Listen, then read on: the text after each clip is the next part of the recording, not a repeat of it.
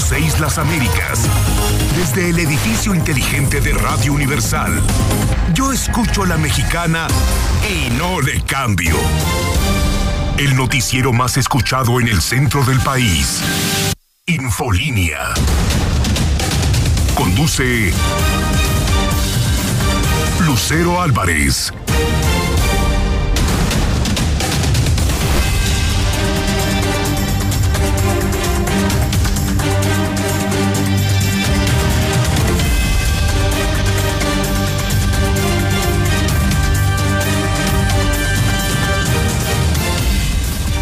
7 de la mañana en punto de este viernes 11 de febrero del 2022. Soy Lucero Álvarez, en la ausencia del titular de este espacio, José Luis Morales. Y le agradezco que me escuche en la mexicana 91.3 FM y en Star TV, canal 149. Esto es Infolínea, el espacio número uno en audiencia. Acompáñeme, que ya comenzamos.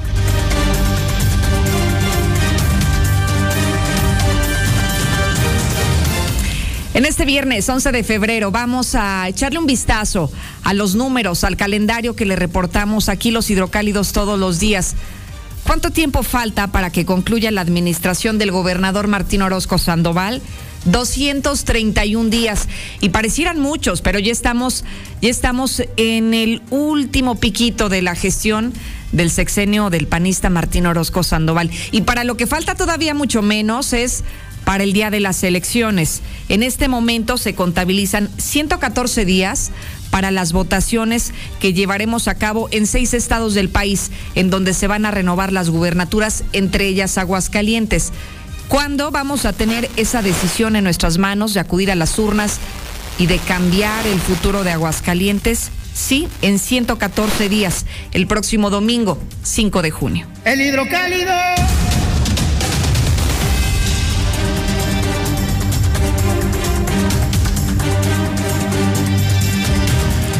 Y nos vamos directo a una de las noticias más importantes, una de las tantas historias que le hemos preparado esta mañana y tiene que ver con la decisión de designar a Jonás Chávez al frente de la Secretaría de Seguridad Pública del Estado. ¿Qué dice hoy el hidrocálido en su primera plana? Recula Martín. Y usted se preguntará, ¿y ahora por qué cambió de opinión? ¿De qué se arrepintió?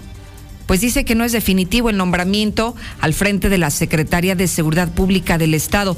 El mismo gobernador volvió a meter confusión y ahora adelanta que podría haber cambios, cambios en la seguridad.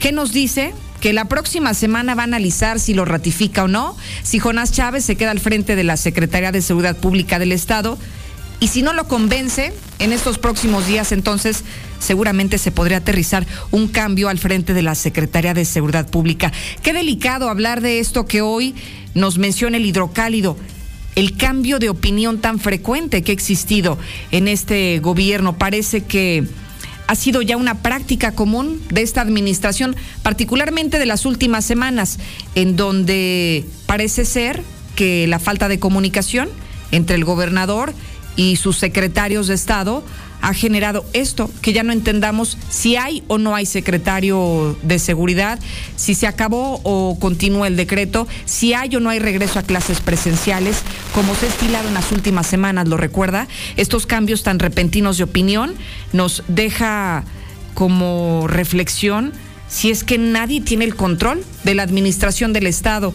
si es que no hay gobernabilidad con estas decisiones tan sorpresivas, tan inesperadas que está ocurriendo por parte del gobernador del estado. Y mire, para ponerlo en contexto, vamos a recordar un poco lo que ha ocurrido.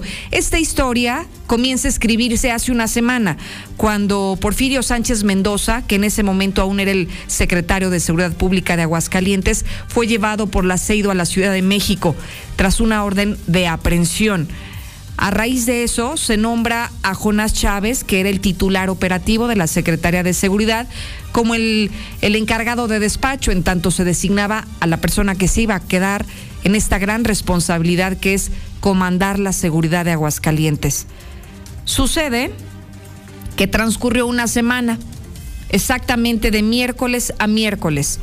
Y una semana después es cuando el secretario general de gobierno, Juan Manuel Flores Femat, asegura que ya hay una definición y que ante el auto de formal prisión de, de Porfirio Sánchez no les queda de otra más que designar a alguien más alguien más que sería el relevo y quien se quedaría como secretario de Seguridad Pública.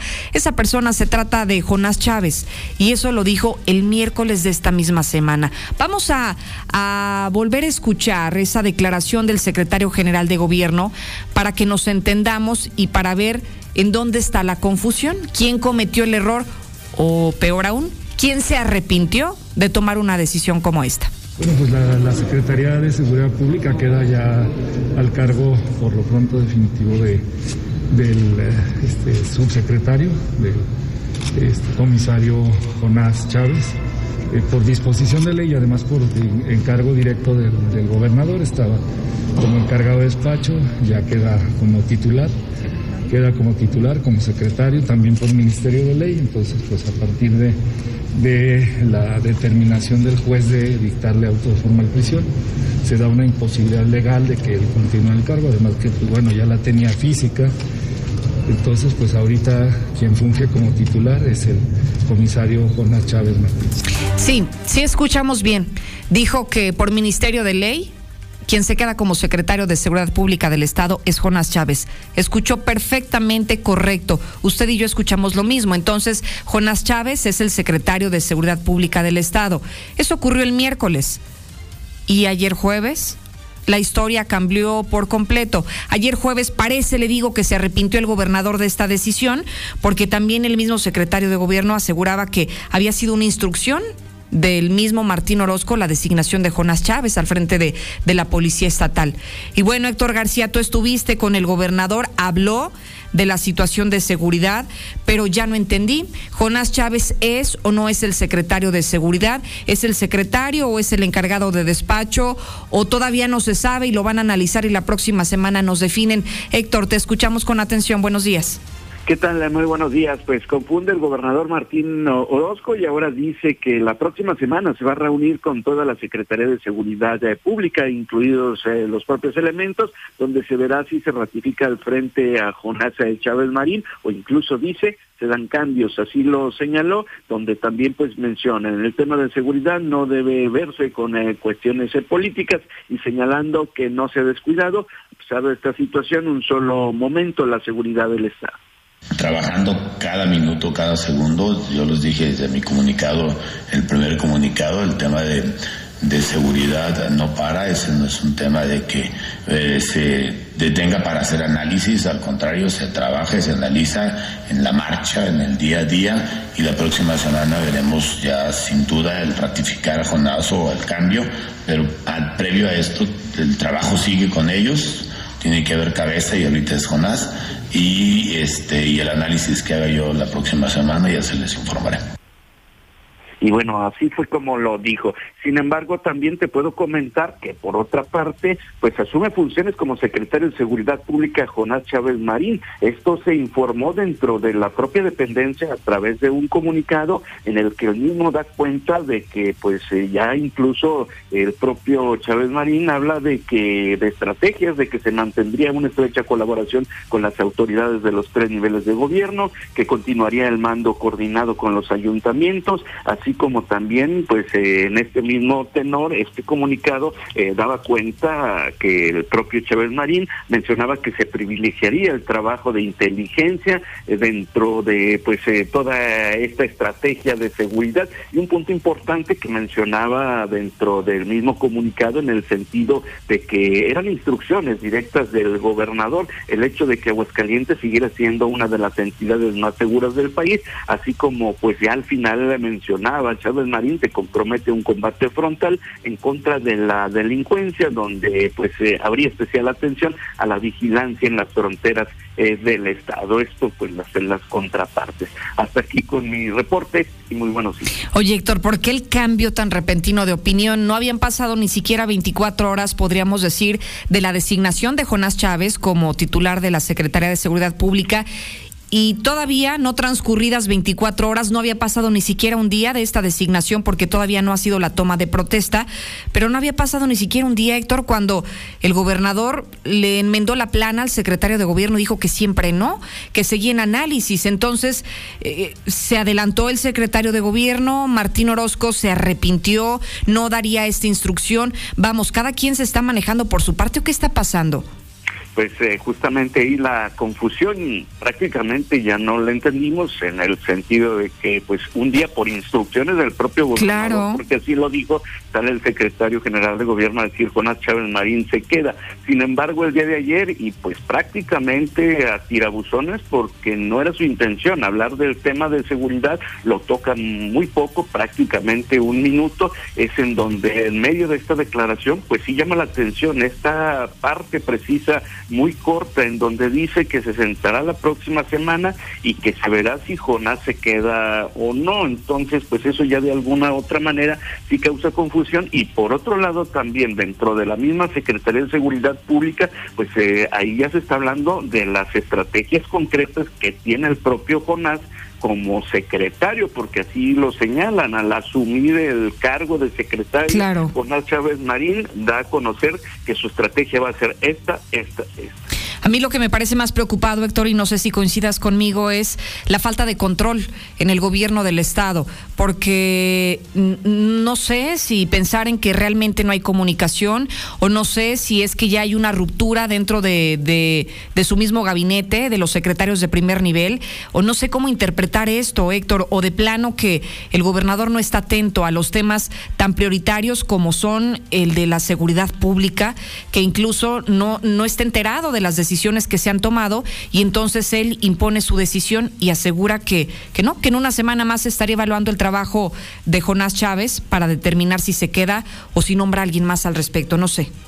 O incluso pudo haber sido un error, vaya, si lo ves desde todos los ángulos, pudo haber sido un, error, un error que en materia de seguridad pues sería imperdonable, ¿no? delicado, pero en este mismo tenor el tiempo está corriendo, eh, recordar que tenemos la Feria Nacional de San Marcos, que ha decidido la propia autoridad si se va a realizar y que ya se deben estar planeando también las estrategias en un tema tan sentido y tan delicado como es eh, la seguridad. Eh, te comentaba que bueno, pues lo que se está manejando es que prácticamente el que ya se quedaría por cuestiones de tiempo sería el propio Jonás Chávez Marín. Sin embargo, bueno, de alguna otra manera si causa, eh, volvemos a esta frase de esta confusión, que un día te dicen sí, otro día te dicen vamos a evaluar tu trabajo, y también mm, viéndolo desde el punto de vista de esta persona, de este funcionario, pues también te crea inestabilidad. Si un día te dicen que vas a ser el titular y al día siguiente esperan una semana para ver si te quedas, pues también ahí eh, causa de alguna otra manera esta eh, pues eh, cuestión de que te, que te ponga tu trabajo en entredicho. Así es. Héctor, muchísimas gracias. Buenos días. Y usted, amigo Radio Escucha, ¿cómo interpreta esto?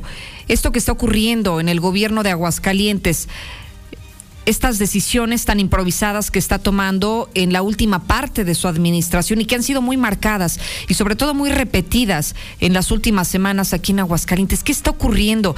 Imagínense nada más que no están tomando con la seriedad que debería el rubro de seguridad pública.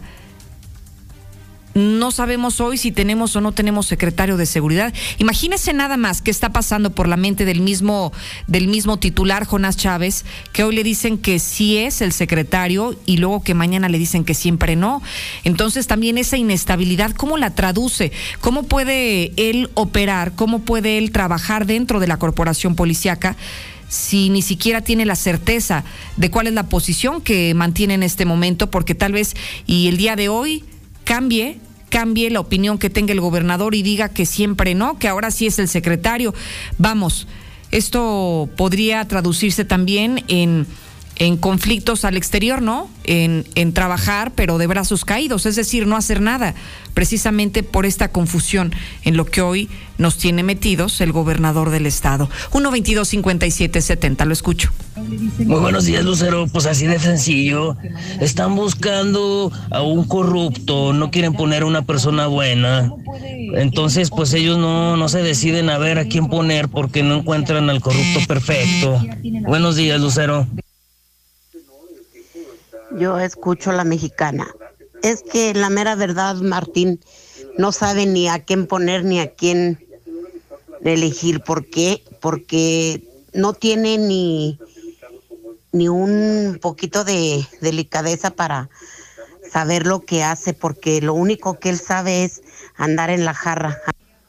Buenos días, Lucerito. Pues mire, pues en un gobierno de improvisaciones, así se la pasó improvisando todo el sexenio desde que empezó. Por eso ahorita que si va, que no va, que lo veremos la semana que entra.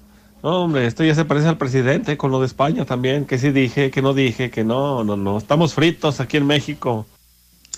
No, hombre, vamos de mal en peor. Este también fue chichingle de Juan Muro.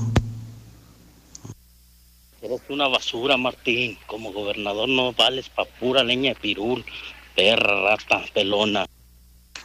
Buenos días, yo escucho la mexicana con Lucero Álvarez. Tú no te preocupes, Lucero. Si hay no hay secretario, ni se ha notado en estos 15 días. Es más, que es un secretario de seguridad. ¿Para qué sirve o qué? Es más, creo que ha habido menos este, delincuencia, no hay este, ejecutados, no hay este, muertos ahorita. Oiga, pensé algo muy descabellado, pero ¿o seguirán esperando a Porfirio Sánchez?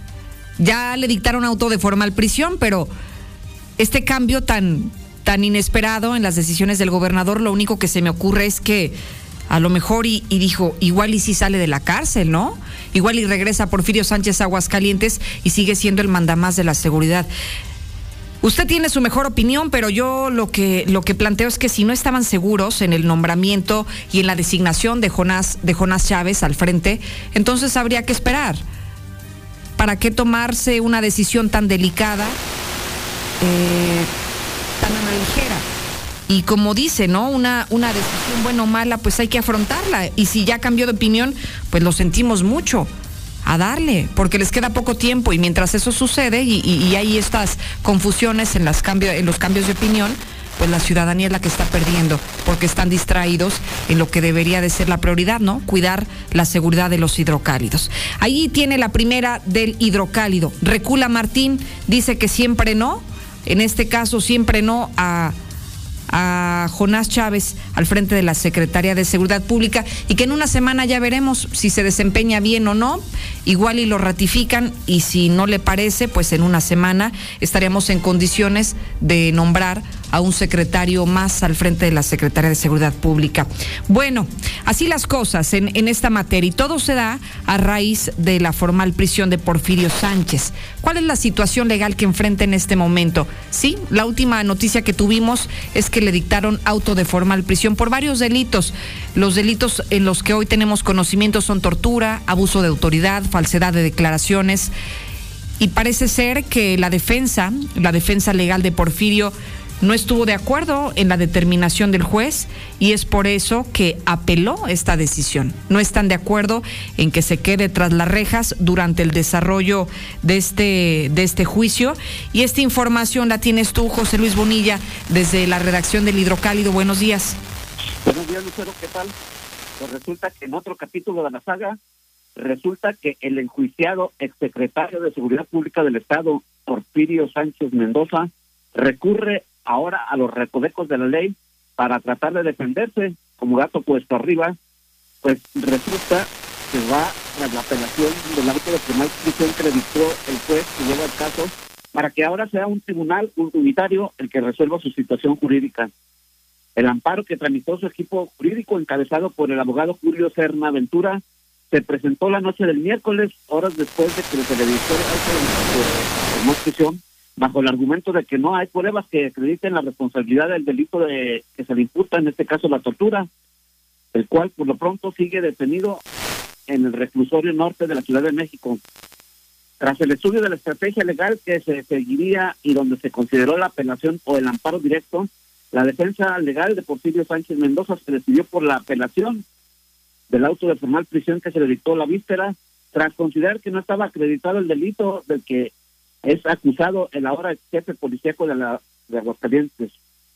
El auto de formal prisión en contra de Sánchez Mendoza corresponde a su presunta responsabilidad en los delitos de tortura, abuso de autoridad y falsedad en declaraciones judiciales, como bien lo dijiste, Lucero, mismas que le fueron criticadas desde desde años atrás, cuando presentaba sus servicios en la Policía Federal de Investigación. De esta manera, están jugando con los términos de la ley, con los recovecos de la ley, y buscan que sea un tribunal el que eche para atrás ese auto de formal prisión.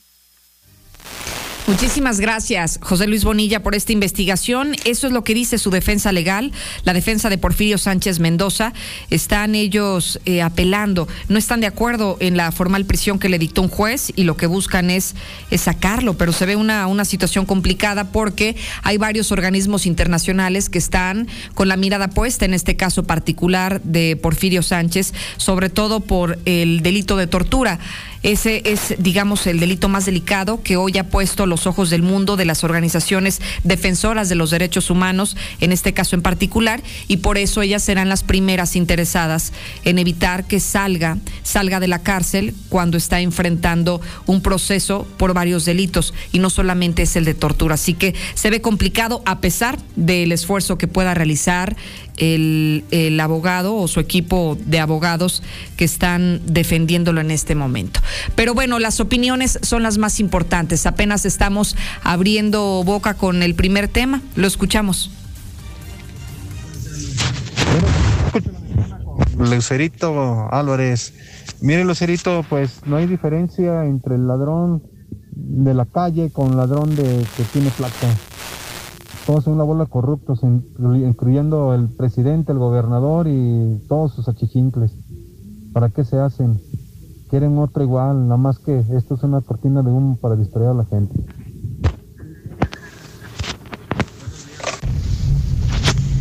Buenos días, yo escucho a la mexicana. Que me pongan a mí. Ahí está hoy para ser secretario de seguridad, hombre. Muy buenos días, Lucero. No, pues es la misma con este Jonas Marín. Pregúntale del protector de narcos. Oiga, pensé algo muy No, pues es que Martín ocupa un secretario de conocimientos del narco, porque son sus patrones de Martín. Eso es lo que él busca y como a este no se lo aceptaron, no se lo aceptaron porque pues él no es de del contentillo del narco. Investiguen al que vaya a poner. Investíguenlo a ver de dónde viene, qué conocimientos tiene. Y verán que va a salir siendo del bando de los narcos y vamos a quedar igual. Así de fácil.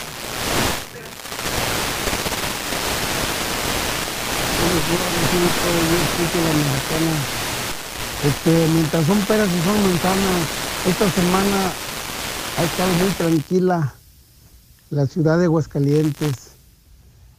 Se ha visto, se siente, se siente esa calma, esa tranquilidad. Ojalá y así sigamos siempre. Bienvenido ese Jonás Chávez. Hasta ahorita. Además, el día de hoy en el hidrocálido vamos a desdoblar la información que se publica hoy en primera plana.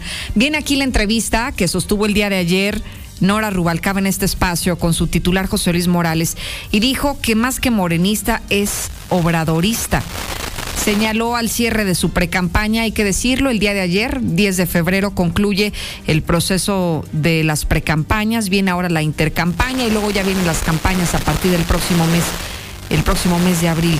Además, en otros temas, fíjese que hay un asunto delicado, el, tema de la pandemia, casi mil muertos por COVID en 24 horas, podríamos decir que es la cifra más alta de esta cuarta ola de la pandemia registrada hasta este momento. En temas internacionales, reducen la sentencia de Emma Coronel, sí, la esposa de Joaquín, el Chapo Guzmán, parece ser que que no le está yendo tan mal, al menos su defensa está haciendo un trabajo que hoy le permite que su sentencia sea menor a la que inicialmente había registrado.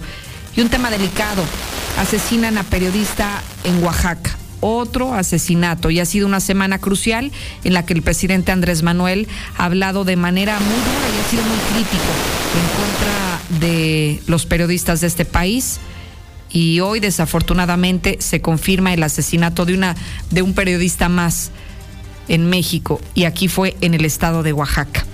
En el ranking diario, déjeme decirle cómo están los números de las precandidatas al gobierno de Aguascalientes. El 55.4% sigue a la cabeza Tere Jiménez de la coalición del PAN, del PRI y del PRD. Enseguida, Nora Rubalcaba, la segunda posición con un 23.2%.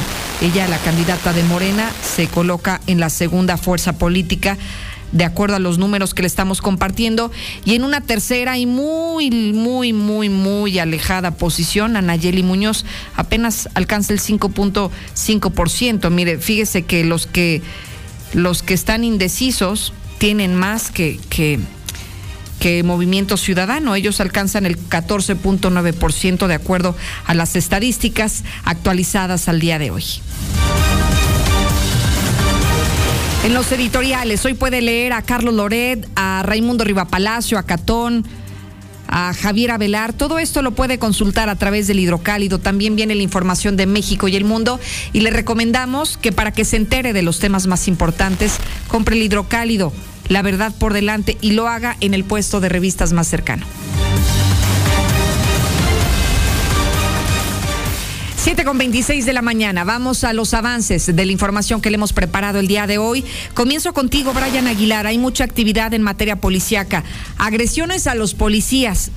Por increíble que parezca, a uno le aventaron el perro. Y no me refiero al perro de que en un sentido de, de cortejar a los policías. Le aventaron literal el perro, el can. Le aventaron el perro a uno y a otro le creo que le rompieron la nariz. Pero bueno, son algunos de los temas de los que nos has preparado y además un accidente de última hora. Brian, ¿cómo estás? Buenos días. ¿Qué tal, Lucero? Muy buenos días. Buenos días al auditorio. Pues así como lo comentas, un sujeto de la insurgente ya está tras las rejas tras quebrarle la nariz a un elemento de la policía municipal, sí, y otro sujeto que le echó los perros a la policía estatal, pero no, no, no, no lo andaba cortejando, sino que le aventó a sus canes para que no lo pudieran detener. Eh, debido a esta situación, pues también este sujeto ya se encuentra tras las rejas y pues una pequeña de un año tomó tiner y tuvo que ser trasladada de manera urgente al hospital y de última hora, Lucero, te confirmo que sí, hay un fuerte accidente sobre la carretera 45 Norte, esto a la altura del Salitrillo, Rincón de Romos, las ambulancias del Licea, bomberos estatales y así como también ambulancias de la Cruz Roja Mexicana están trabajando en el lugar. Se habla de dos, de, de dos personas que lamentablemente han perdido la vida, Lucero, pero una es un trabajador de Nissan, imagínatelo. Venía para poder laborar a esta empresa y lamentablemente ha perdido la existencia y otro más otro más es conductor del tráiler. Son dos tráilers los que se impactaron de manera frontal contra este camión de transporte de personal. Bastante fuerte el accidente y ¿qué crees? Ya han sido identificadas las víctimas. En este momento pues, estoy en calidad de informarte que pues la persona que ha perdido la existencia por parte del de eh, tráiler pues llevaba por nombre Ramón, este Ramón, déjame, déjame te lo menciono, lo tengo por aquí, Cordero Román Cordero Rodríguez y el conductor eh, del tráiler pues llevaba por nombre Rubén Celaya. Es lo que nos están informando en este preciso instante acerca de esta, de esta situación. El trabajador pero voy a mencionar el nombre por si la, los familiares pues nos están escuchando en este momento que lamentablemente pues se tengan que enterar por esta situación. Cordero Martínez Román es el nombre correcto del trabajador de Nissan Lucero. Bastante lamentable esta situación. Oye, Brian, este accidente del cual hay que decir, tenemos imágenes exclusivas transmitiendo para la señal de Star TV. Quienes están conectados en nuestras redes podrían observar qué espantoso. Estamos viendo un, un camión de transporte de personal de estos azules que vemos circular por, por toda la ciudad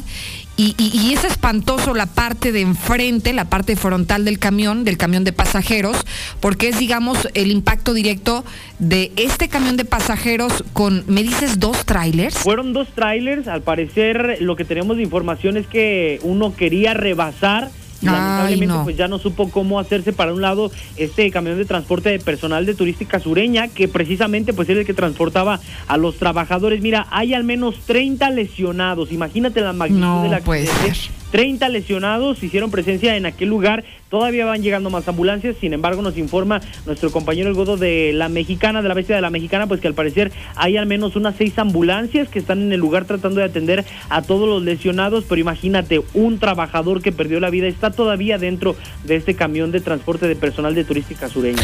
Eh, ¿La peor parte la sacó el, el, chofer de Turística Sureña? No, es el, es el conductor del otro tráiler y un trabajador de, de Nissan. No lo puedo creer, porque la parte más dañada es justamente donde iba el chofer, donde iba el conductor de Turística Tureña. Eh, es ahí donde se supone que pegó más duro y pensaría yo que es quien falleció, pero no, se trata de un trabajador y del conductor de uno de los trailers. Sí, totalmente. Y fíjate que lo que tenemos también de información es que está llegando, llegando de última hora información, acaba de suceder. Hace aproximadamente como unos 40, 45 minutos acaba de suceder este accidente y la empresa a la que pertenece pues este tráiler del trabajador que lamentablemente perdió la existencia se llama Promapesa, que es de materiales para construcción y transportes es esta... Se ve muy pesada la unidad, ¿eh? Porque iba cargada, ¿no? Las dos, Lucero, eh, fíjate que en las imágenes que tenemos y al parecer las dos eh, tienen una plataforma pues bastante bastante grande, se ve que tienen esta plataforma y que al parecer sí iba, sí iba cargada. Imagínate, eh, pues los familiares, unos los mismos trabajadores de Nissan están lesionados, uno de ellos perdió la vida y también pues el trabajador de esta empresa de materiales para construcción que sale a trabajar y lamentablemente pierde la vida.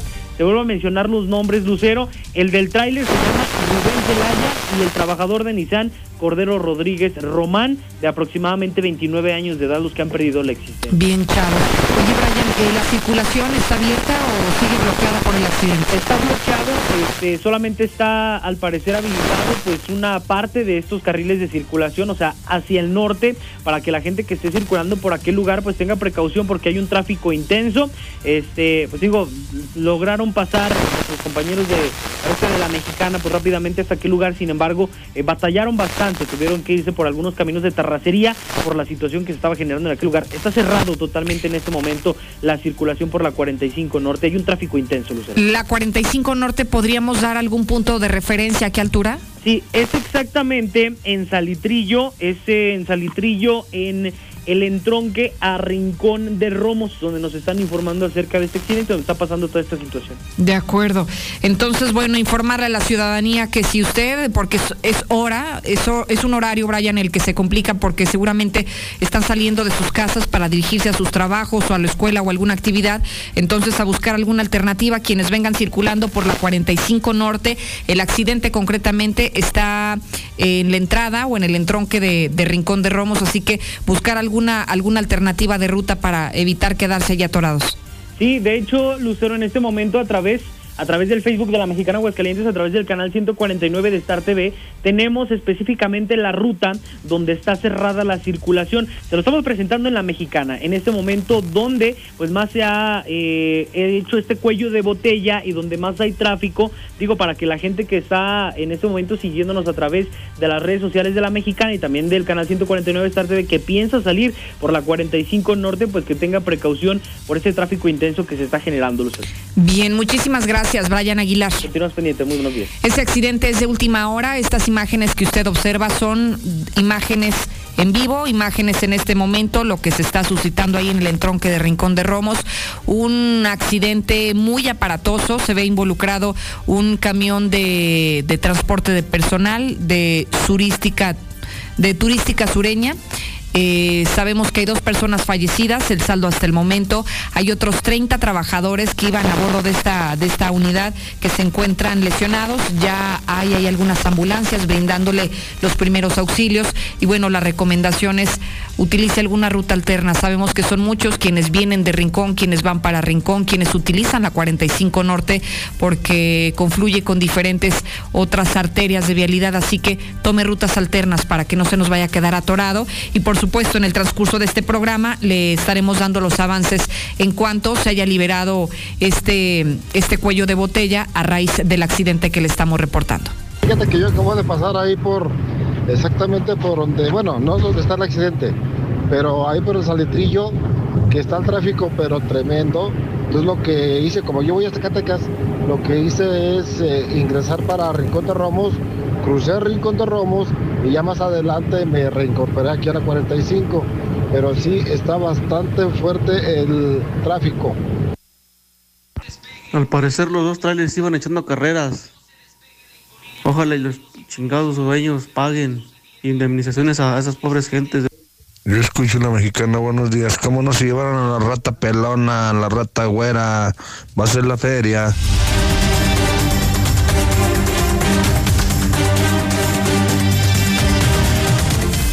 Oiga, por cierto que más adelante vamos a hablar del regreso a clases presenciales. Ya no hay de otra. El próximo lunes, lunes 14 de febrero, se reincorpora la totalidad.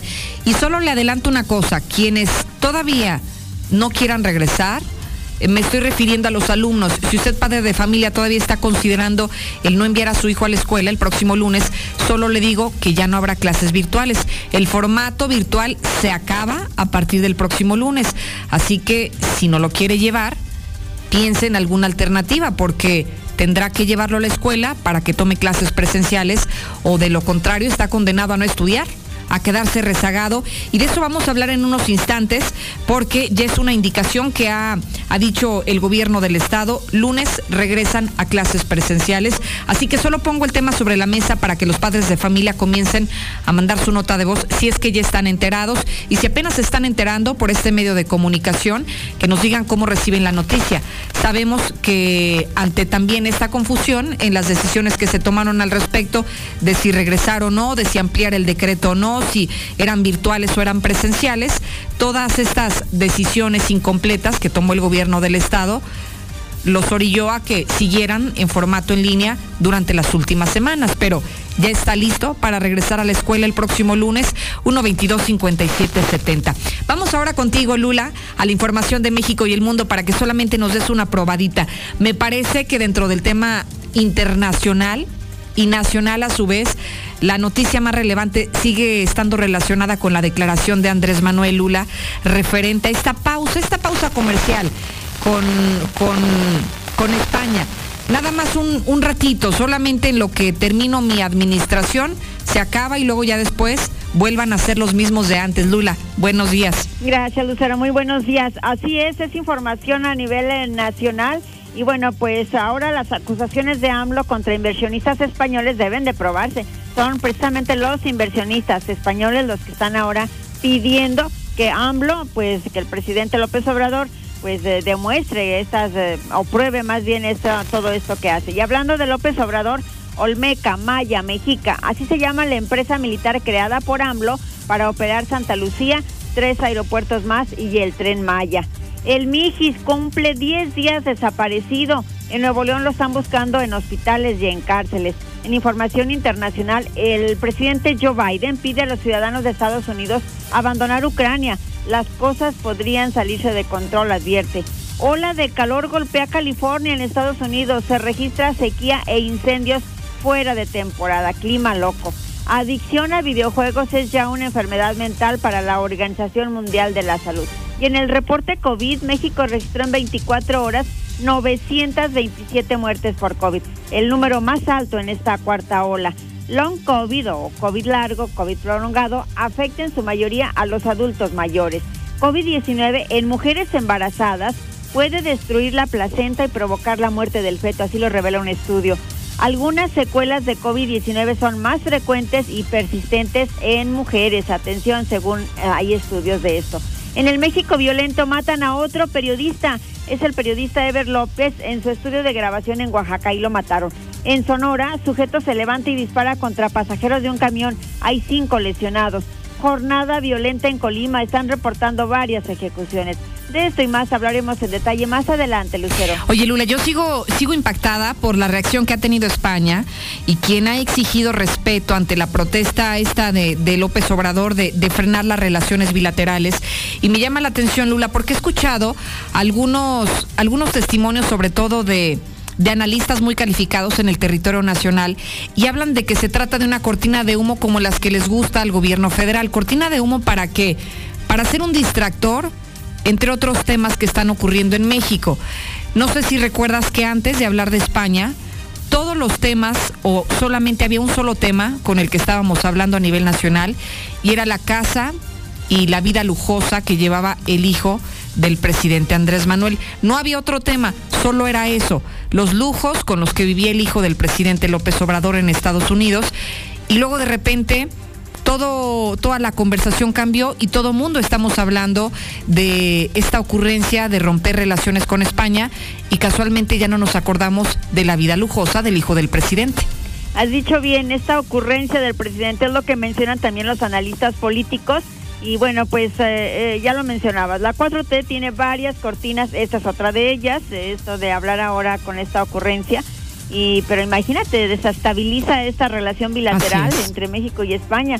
Es lo que no pueden creer los analistas. ¿Cómo es posible que el presidente, por tal de distraer la atención, pues ahora salga con esto? Y mira, que si ya estábamos acostumbrados, Lula, a escuchar que cuando buscaban utilizar algún distractor, emplearan eh, el discurso de siempre, no es culpa del pasado, de los conservadores, la corrupción y todo lo que tú quieras, ¿por qué no emplear lo mismo y no arriesgarse a lo que hizo? Porque me parece que es muy arriesgado este, pues este comentario, ¿no? De repente se le ocurrió y, y qué culpa tiene España.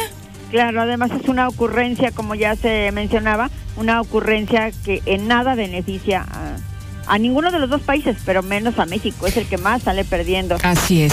Y bueno, e- eso por un lado, hablaban de un distractor para ya no hablar de los lujos de, del hijo del presidente Andrés Manuel, pero por otro lado también escuchaba voces, Lula, me parece que muy acertadas, en donde hablaban de esta presión diplomática que habría tenido visitas en esta misma semana el presidente López Obrador y que venían a de alguna manera a presionarlo para aprobar este asunto de la reforma de la reforma eléctrica y sí, nadie estamos hablando de eso, ni de la reforma eléctrica, ni de las visitas que hemos tenido. Simplemente estamos hablando de España y de romper relaciones con España. Sí, vaya cortina de humo que están poniendo estos de Muy la 4T. creativos, ¿no? Sí, sí, sí. Eh, y bueno, ya lo mencionabas, incluso estuvo John Kerry aquí en México. Así es. Y habló de esto, pero pues lo, bien lo señalas, de eso ni siquiera se, Ni hemos nos enteramos. ¿verdad? Ni nos enteramos, porque ahora todo gira en alrededor de estas declaraciones de AMLO. Oye, Lula, por otro lado, a ver, platícame, ¿qué nombre le pusieron a, a qué, Lula? Un nombre muy extraño. A ver, platícame cómo estuvo esto. Sí, se llama Olmeca Maya Mexica, así se llama. Olmeca Maya Mexica. Sí, es una empresa militar creada por López Obrador para operar eh, varios aeropuertos y el tren Maya también. La va a estar eh, pues coordinando el ejército mexicano. Oye, ¿te gusta el nombre? Pues eh, No, ¿verdad? eh, se me hace que no. Mm, Muy original, ¿no? Muy al estilo de la 4T. pues sí, pero manda todos los nombres ahí que se le ocurrieron. Olmeca, Maya, Maya. Mexica, le faltó aztecas y las demás tribus, ¿verdad? Sí, totalmente. Entonces se trata de una empresa militar creada por el presidente López Obrador y así se llama Olmeca Maya y no sé si lo correcto sea decir Mexica o Mexica, ¿no? Ah, bueno, sí. ¿Verdad? Sí, sí, sí, la X se pronuncia como J o como como tal, ¿verdad? Como X. Bueno, déjame decirte además que esta, bueno, tiene un fin y un fin muy noble, según dice el presidente. Esta empresa destinará, escucha esto, el 75% de sus utilidades para las pensiones de los integrantes de las Fuerzas Armadas. Ah, un regalito para... Claro, claro. Mira. Entonces, por eso es, eh, ellos la van a seguir, la van a operar más bien, las Fuerzas Armadas van a operar esta empresa. Es una empresa militar, desde luego, es con este fin muy, muy, pues muy generoso. Muy generoso, esa es la palabra para describir lo que, lo que nos, nos platica Lula. Regreso con este y más noticias en un ratito. Claro que sí, a tus órdenes, Lucero. Buenos días. Muchísimas gracias. Oiga, ¿qué piensa de este nombre? O sea, me quedé pensando porque sí, definitivamente es un nombre original, pero, pero son muy originales todos los nombres que ha, ha empleado el presidente López Obrador, como esta institución de para devolverle al pueblo lo robado, ¿se acuerda? O las becas construyen jóvenes construyendo el futuro, cosas cosas del tipo y ahora ahora le ponen a una empresa Olmeca Maya Mexica. ¿Le gusta el nombre? ¿Qué piensa? ¿Qué piensa de este nombre? Sí, polémico, original, creativo. A lo mejor le gusta o a lo mejor no, no sé. Me parece muy extenso, ¿no? Para una empresa. Olmeca Maya Mexica. No sé, diga lo que quiera, pero dígalo con nosotros. Buenos días, Lucerito. Yo escucho la mexicana. No, pues es que si dejan a Jonás sería, la misma. ¿eh? Él bien sabe quién anda ahí de jefes, que nomás se la pasa de galán, con chavitas más jóvenes. Entonces, dejar a Jonás sería un error. Porque nomás va a seguir igual, le solapa, le solapa muchísimo a su gente. Entonces, no tendría caso. Buenos días, Lucero.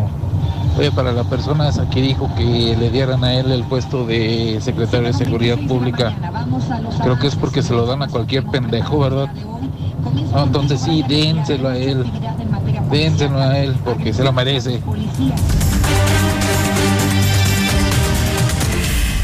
Vamos a escuchar a mi querido Zuli. ¿Cómo iniciamos el fin de semana con la actividad deportiva? Buenos días. ¿Qué tal, Lucero, amigo? Escucha muy buenos días. Comenzamos precisamente con la actividad de fútbol porque también el día de hoy está arrancando la jornada 5 del Balompié Mexicano Torneo Clausura 2022. El día de hoy Mazatlán ante los Cholos y además Puebla estará enfrentando al Atlas. Y le reitero también, bueno, la mexicana el día de mañana le tendremos triple cartelera futbolística, tres partidos. Desde luego, el duelo estelar será el Santos América, sábado a las 9 de la noche. Usted sabe, las Águilas pues eh, están en, aquí en la Mexicana 91.3, la estación oficial. Además, en Cruz Azul hay cambios. Sale Álvaro Dávila como directivo, como presidente del club y estará llegando Jaime Ordiales. En la Liga Inglesa el día de ayer, Raúl Jiménez y su equipo, el Wolves, no pudo ante el Arsenal.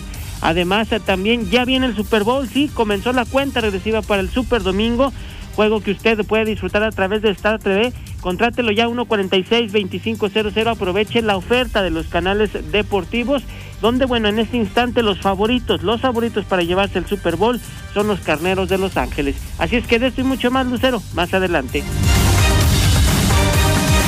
Muchísimas gracias, mi querido Zuli. Oiga, estoy actualizando mi Twitter. Me puedes seguir desde este momento como Lucero Álvarez. En Facebook me encuentra de la misma manera Lucero Álvarez. Es gratis, no tiene que hacer absolutamente nada, solamente seguir estas plataformas digitales y usted primero que nadie se enterará de los temas más importantes en la palma de su mano. Mire, de los temas que son tendencia increíble, de verdad me parece Mire, respetamos mucho los gustos y los géneros musicales, pero se ha vuelto una verdadera locura el asunto de Bad Bunny en México. Está realizando el último tour del mundo 2022 y sabemos que entre sus presentaciones tiene contemplado estar en el estado de Nuevo León, se va a presentar allí en Monterrey, se va a presentar en la Ciudad de México, pero ha sido una verdadera locura porque en los últimos días, toda esta semana, hemos visto solamente filas y filas y filas de personas esperando alcanzar un boleto de Bad Bunny. ¿Quién es Bad Bunny? Mire, si le pregunta a la chaviza, le van a saber decir de qué se trata, pero ha sido una verdadera sensación porque se pelean algunos se pelean los boletos, otros duran tres días formados esperando que les toque, otros están apelando incluso a la, a la generosidad de las personas. Mire, si no conoce a Bad Bunny, esto es lo que están desesperados los chavos por ir a disfrutar próximamente.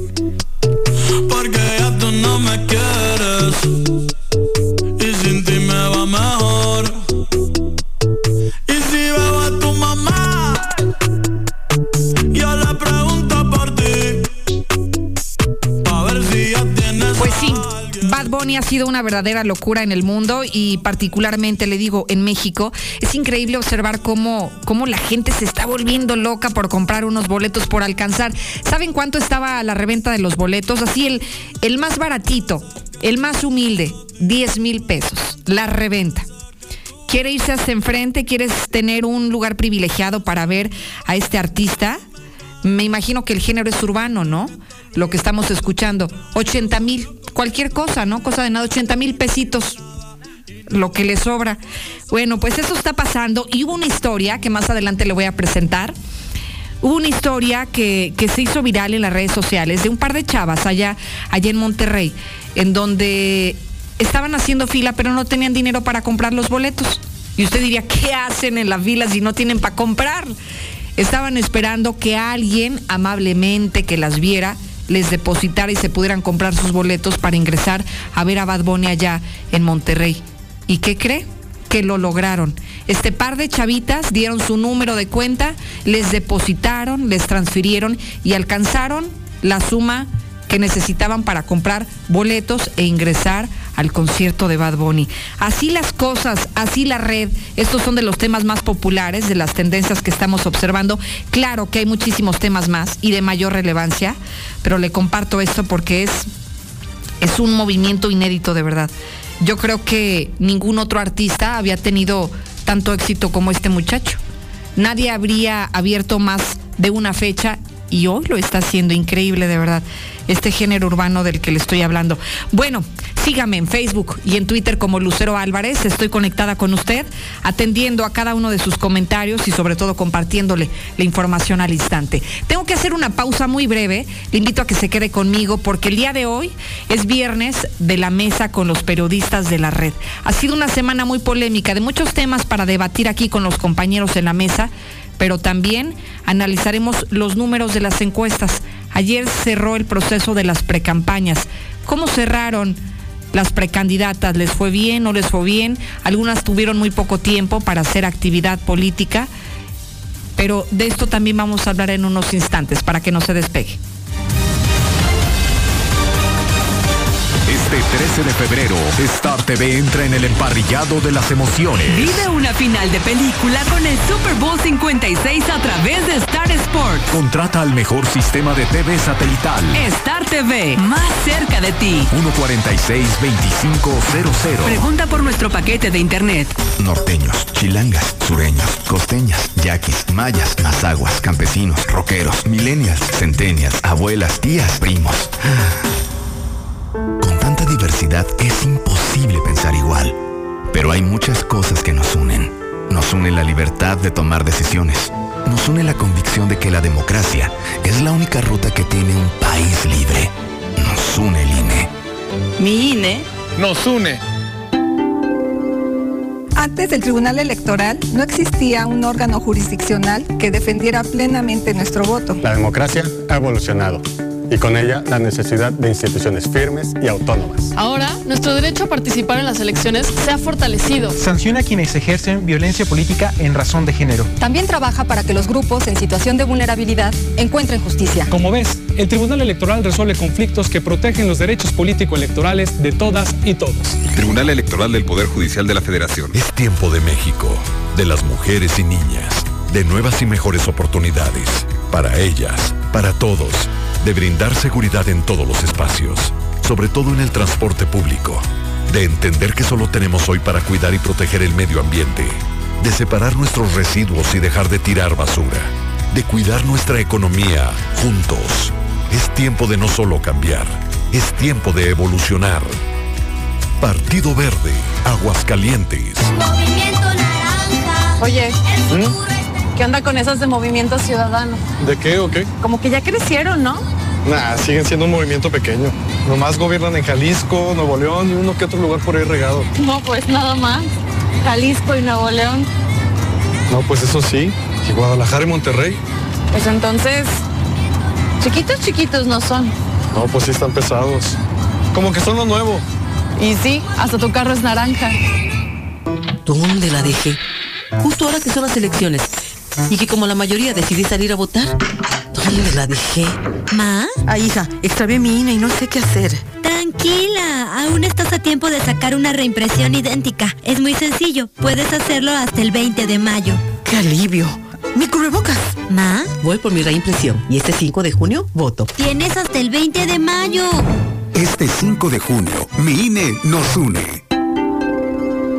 El Tribunal Electoral del Estado de Aguascalientes es el encargado de vigilar que las elecciones se celebren de acuerdo a la ley y a la Constitución. Resuelve con autonomía los conflictos que se presentan en el desarrollo del proceso electoral y califica los resultados de las votaciones para cargos públicos en la entidad. Institución que con certeza, máxima publicidad y perspectiva de género vela para que la ciudadanía ejerza con libertad y seguridad jurídica sus derechos político-electorales, porque la justicia electoral y la democracia van de la mano. El narco, el cocinero, la buchona, el dealer, la mula. ¡Lotería! No importa qué droga química te metas, todas están hechas con veneno y de todas formas te destruyes. Si necesitas ayuda, llama a la línea de la vida 800-911-2000. Para vivir feliz, no necesitas meterte nada. Raticida, gasolina, ácido sulfúrico, amoníaco, acetona. No importa qué droga química te metas, todas están hechas con veneno y de todas formas te destruyes. La sangre de las drogas nos mancha a todos. Mejor métete esto en la cabeza. Si te drogas, te dañas. Si necesitas ayuda, llama a la línea de la vida, 800-911-2000. Para vivir feliz, no necesitas meterte en nada. El Bad Bunny es el Valentín Elizalde de los morros de hoy en día.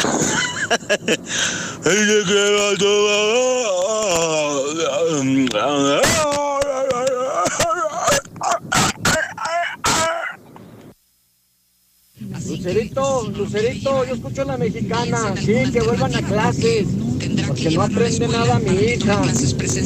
Ya, con cuidado, ya ayer le tocó su segunda dosis de 14 años. Ahora sí, vámonos, ritos. Buenos días, yo escucho a la mexicana. Que ven las clases presenciales en los centros comerciales. Ahí sí van.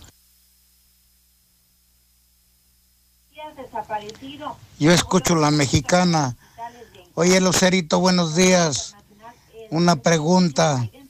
Los que estaban estudiando por línea, los alumnos, ¿qué va a pasar con ellos? Sí deben volver los niños a la escuela. Si supieran la verdad, en las calles las malas compañías corrompen las buenas costumbres. Se corrompieron los niños, ¿sí? Hubo mucha violencia de generación. Aún los que están en casa viendo videojuegos, la ONU les llama que tienen este, una enfermedad mental. Entonces hay serios problemas cuando están en casa. No, hombre, no, hombre. ¿En qué momento caímos en esta ridiculez que gobierna México?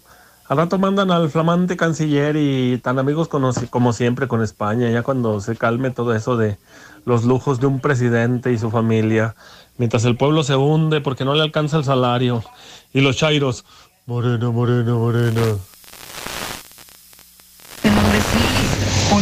Buenos días. Yo escucho la mexicana. Oh, pues qué bueno que el presidente López Obrador le empiece a dar más facultades al ejército en la administración de los aeropuertos.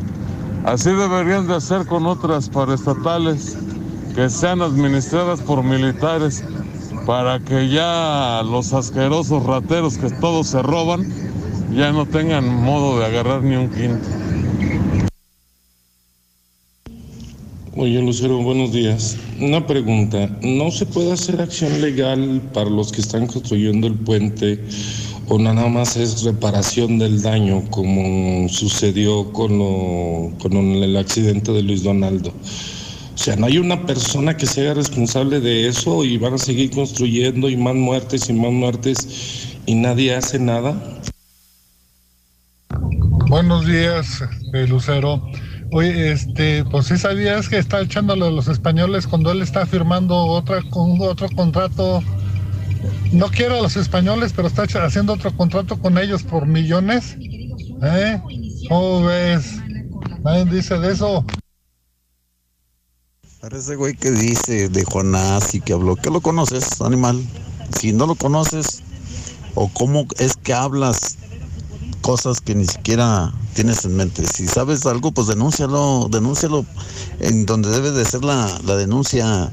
No nomás quemes gente a lo idiota. No sé. Muy buenos días. Toda la culpa del conflicto en Ucrania con Rusia y Estados Unidos es por culpa de la 4T. Saludos.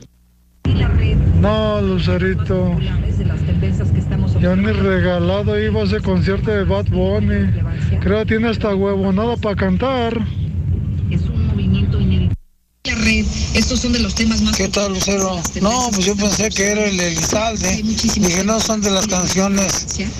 Porque canta igual de feo. No, hombre, yo no gastaba nada por ver ese cabrón. Muy buenos días, Lucerito. Pues yo creo que esa porquería llamada Bad Bunny eh, tiene pacto con el diablo porque yo ni aunque me pagaran iba a ver esa chingadera de artistas y así se le puede llamar. Creo que oían mejor mis perros. Buenos días, Lucerito. ¿Ya escuchaste la nueva canción de Bad Bunny? La cucaracha, la cucaracha, ya no puede caminar, porque no tiene, porque le falta la patita principal. Ven al 6 Las Américas desde el edificio inteligente de Radio Universal. Yo escucho la mexicana y no le cambio.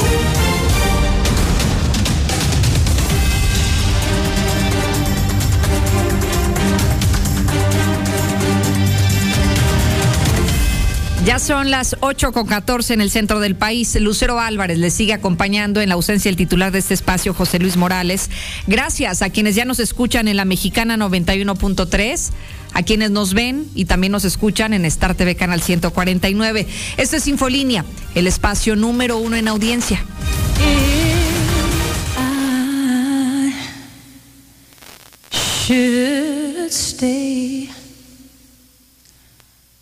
I would only be in your way. So I'll go, but I know I'll think of you every step of the way.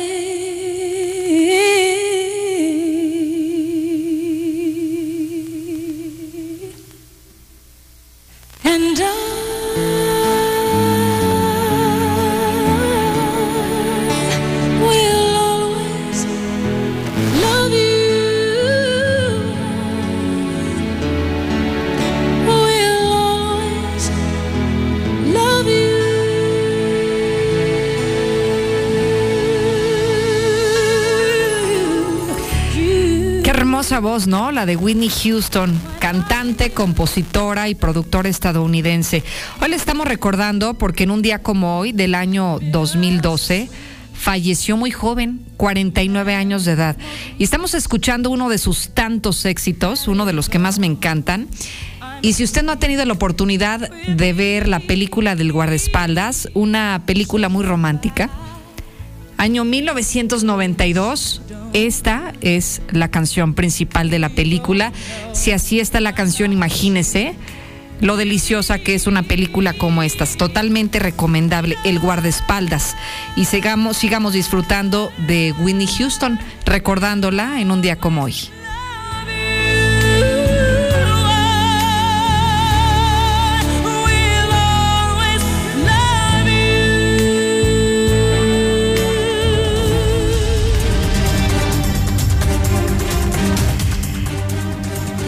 Además de recordarla a ella, también queremos felicitar a todas aquellas personas que el día de hoy están, están de manteles largos, están celebrando su santoral.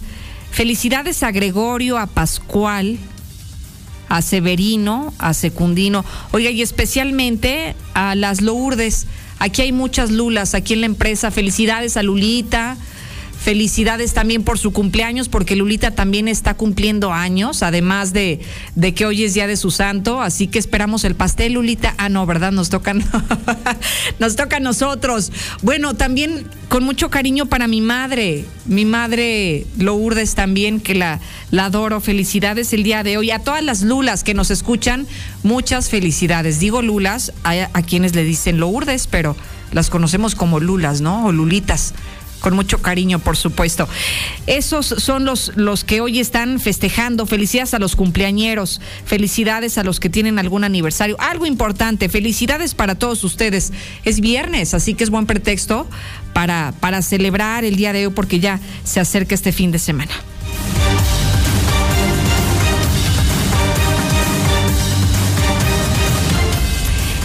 Le echamos un vistazo al clima. Oiga, no sé si esté haciendo tanto frío. Dice el termómetro que estamos a 3 grados.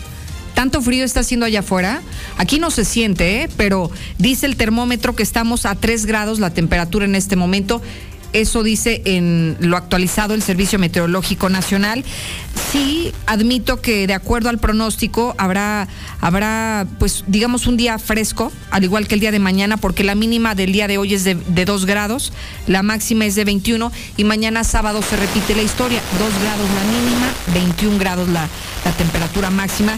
Y aunque sí se espera que esté mayormente soleado, el termómetro, le digo, no sube, no sube mucho, así que seguirá el fresco en Aguascalientes para que, para que tome sus precauciones. Afortunadamente, el viento parece que ya se dio y ya no se espera que, que rebase los 5 kilómetros por hora.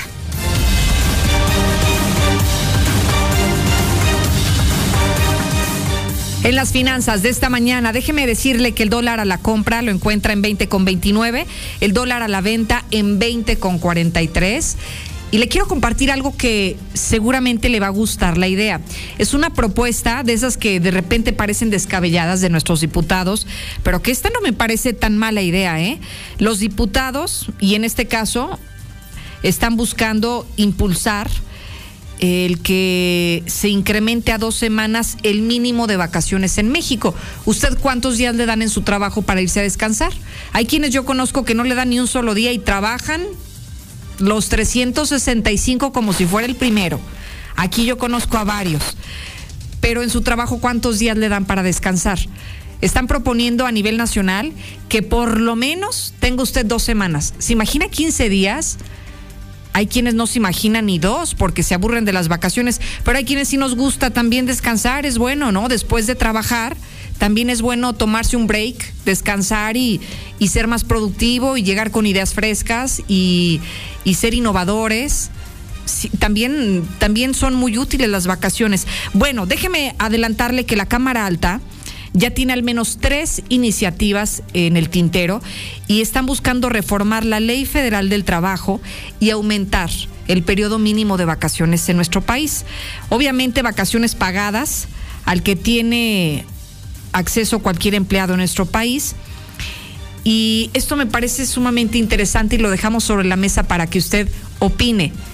¿Le gustaría que en su, en su lugar donde usted trabaja obligatoriamente le dieran mínimo dos semanas de vacaciones? Solo dos. Hay quienes descansan más que esas, pero que lo mínimo sean dos semanas, porque en este momento entiendo que son siete días. La ley federal del trabajo establece que por cada año te dan siete, bueno, te dan siete días el primer año y luego conforme avanzan los años te van incrementando. Aquí lo mínimo serían dos semanas, no sería uno. Lo mínimo serían dos semanas de vacaciones. Seguramente a muchos les encantaría, pero no sé a usted si le gusta o no le gusta la idea de descansar al menos dos semanas por un año de trabajo. 1 22 57 70 lo dejo sobre la mesa para que opine, porque mire, hay otros empleos, como por ejemplo, y, y, y sin afán de, de que de menospreciar o de criticar o que se malinterprete los maestros, los trabajadores de la educación sabe cuánto derecho a vacaciones tienen, échele cuentas. En periodo de abril, en las vacaciones de, de, Semana Santa, que se juntan con las de la Feria de San Marcos, luego las vacaciones de verano, luego las vacaciones de diciembre, creo que ellos tienen derecho más de dos semanas de vacaciones, pero ahora buscan que todos, por igual, independientemente de nuestra profesión, a lo que nos dediquemos, en el área en la que trabajemos, tengamos al menos dos semanas. Le digo, no suena tan mal, pero la opinión de usted es la más importante al 1 22 57 70. Lucerito, a ver si López Obrador también pone de administrador al ejército en la Comisión Federal de Electricidad.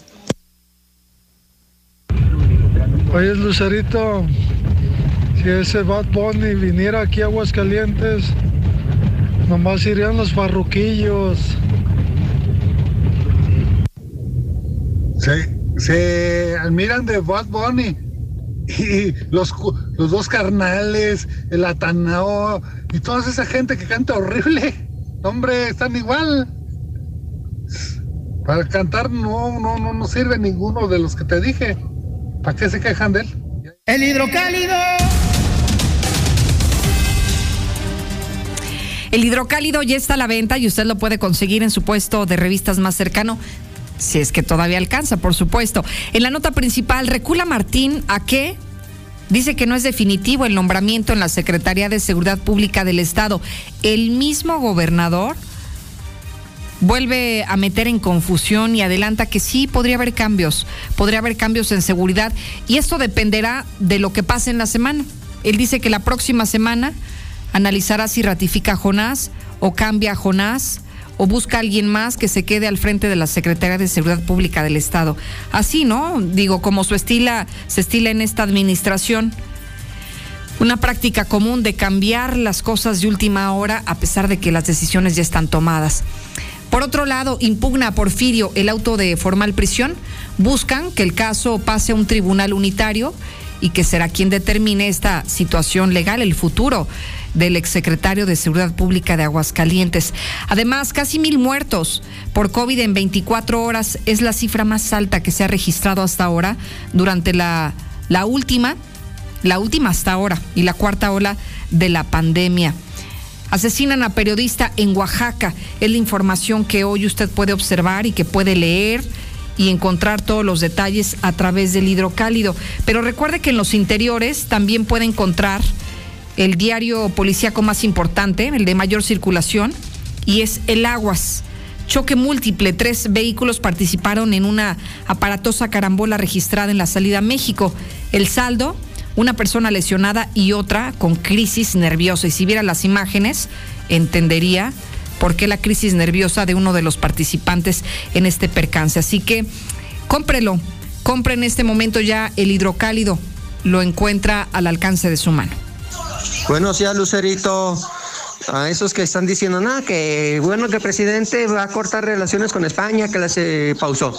Nada más les digo que si España se lo toma en serio, nos quedamos sin los dos bancos principales de México, nos quedamos sin la tercera compañía de telefonía celular más importante de México y nos quedamos sin muchas cosas porque los españoles se van con todo y su capital. ¿Sí?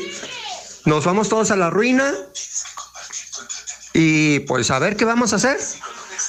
¿No era más fácil a, esas dos petroleras, eh, las que les puso el ojo el presidente, meterles una buena denuncia?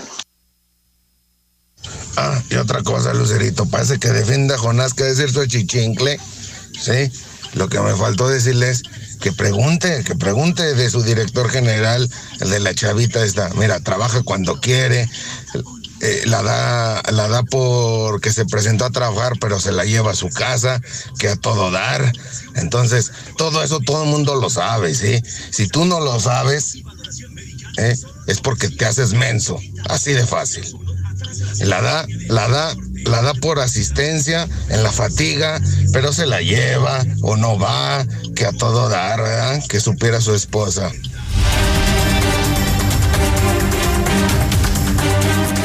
Lo invitamos a visitar tienda Rice y su venta especial. Hay descuentos que enamoran. Puede ganar en la ruleta del amor hasta 35% de descuento en colchones, en línea blanca, electrodomésticos, electrónica y mucho más. Rice, los expertos en línea blanca, válido hasta el próximo 15 de febrero. Así que si todavía no tiene regalo del amor y la amistad, vaya y aproveche los descuentos en tiendas Rice.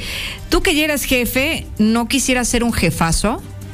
Bajando Gen Order, suma a los productos de Genoma a tu cartera de productos para incrementar tus ganancias. El mejor papel higiénico de Aguascalientes es King Blue. Cómpralo en la tienda más cercana y además en Abarrotes Casablanca. Si estás buscando empleo, Cerna Stroking busca personal. Los requisitos: más de dos años de experiencia en tractocamiones, licencia federal internacional de chofer, más de 25, menos de 60 años, visa de turista o permiso de trabajo para laborar en San Marcos, Texas. El sueldo es de 20 dólares por hora y además se brinda hospedaje económico.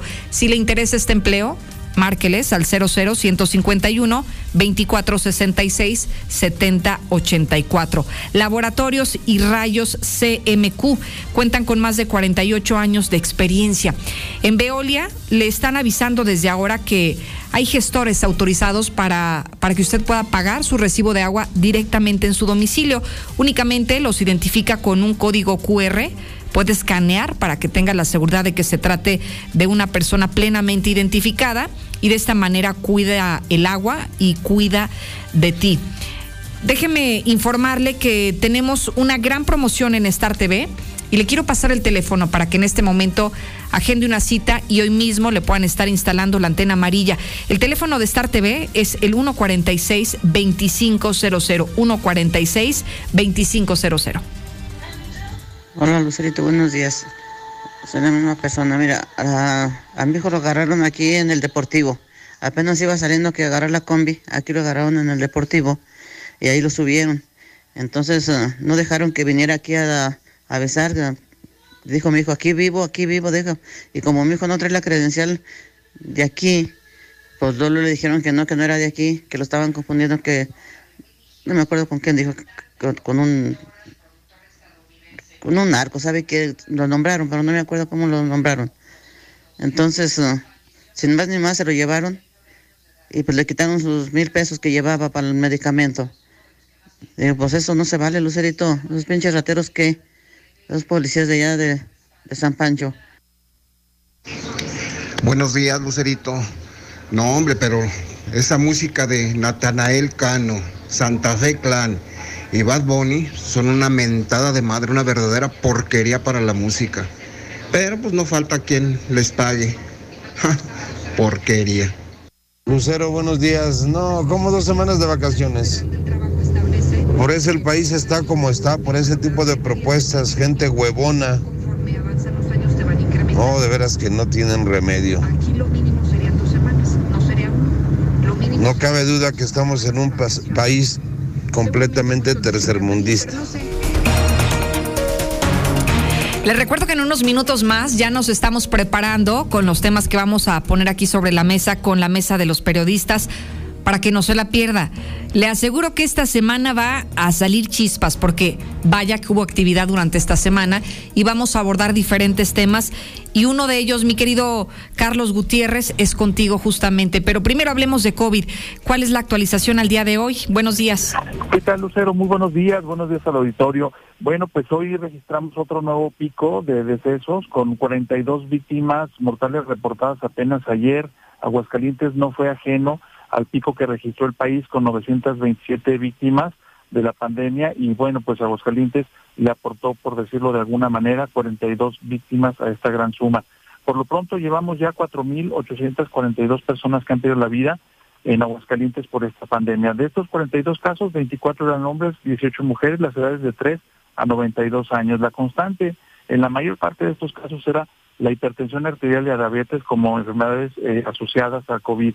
De las personas que fueron atendidas con síntomas de, de enfermedades respiratorias fueron 938, de ellas seis- 639 dieron positivo a COVID, 75 más están en calidad de sospechosos, 41 requirieron de ser hospitalizados, solamente dos de, dos de esos 41 fueron casos graves.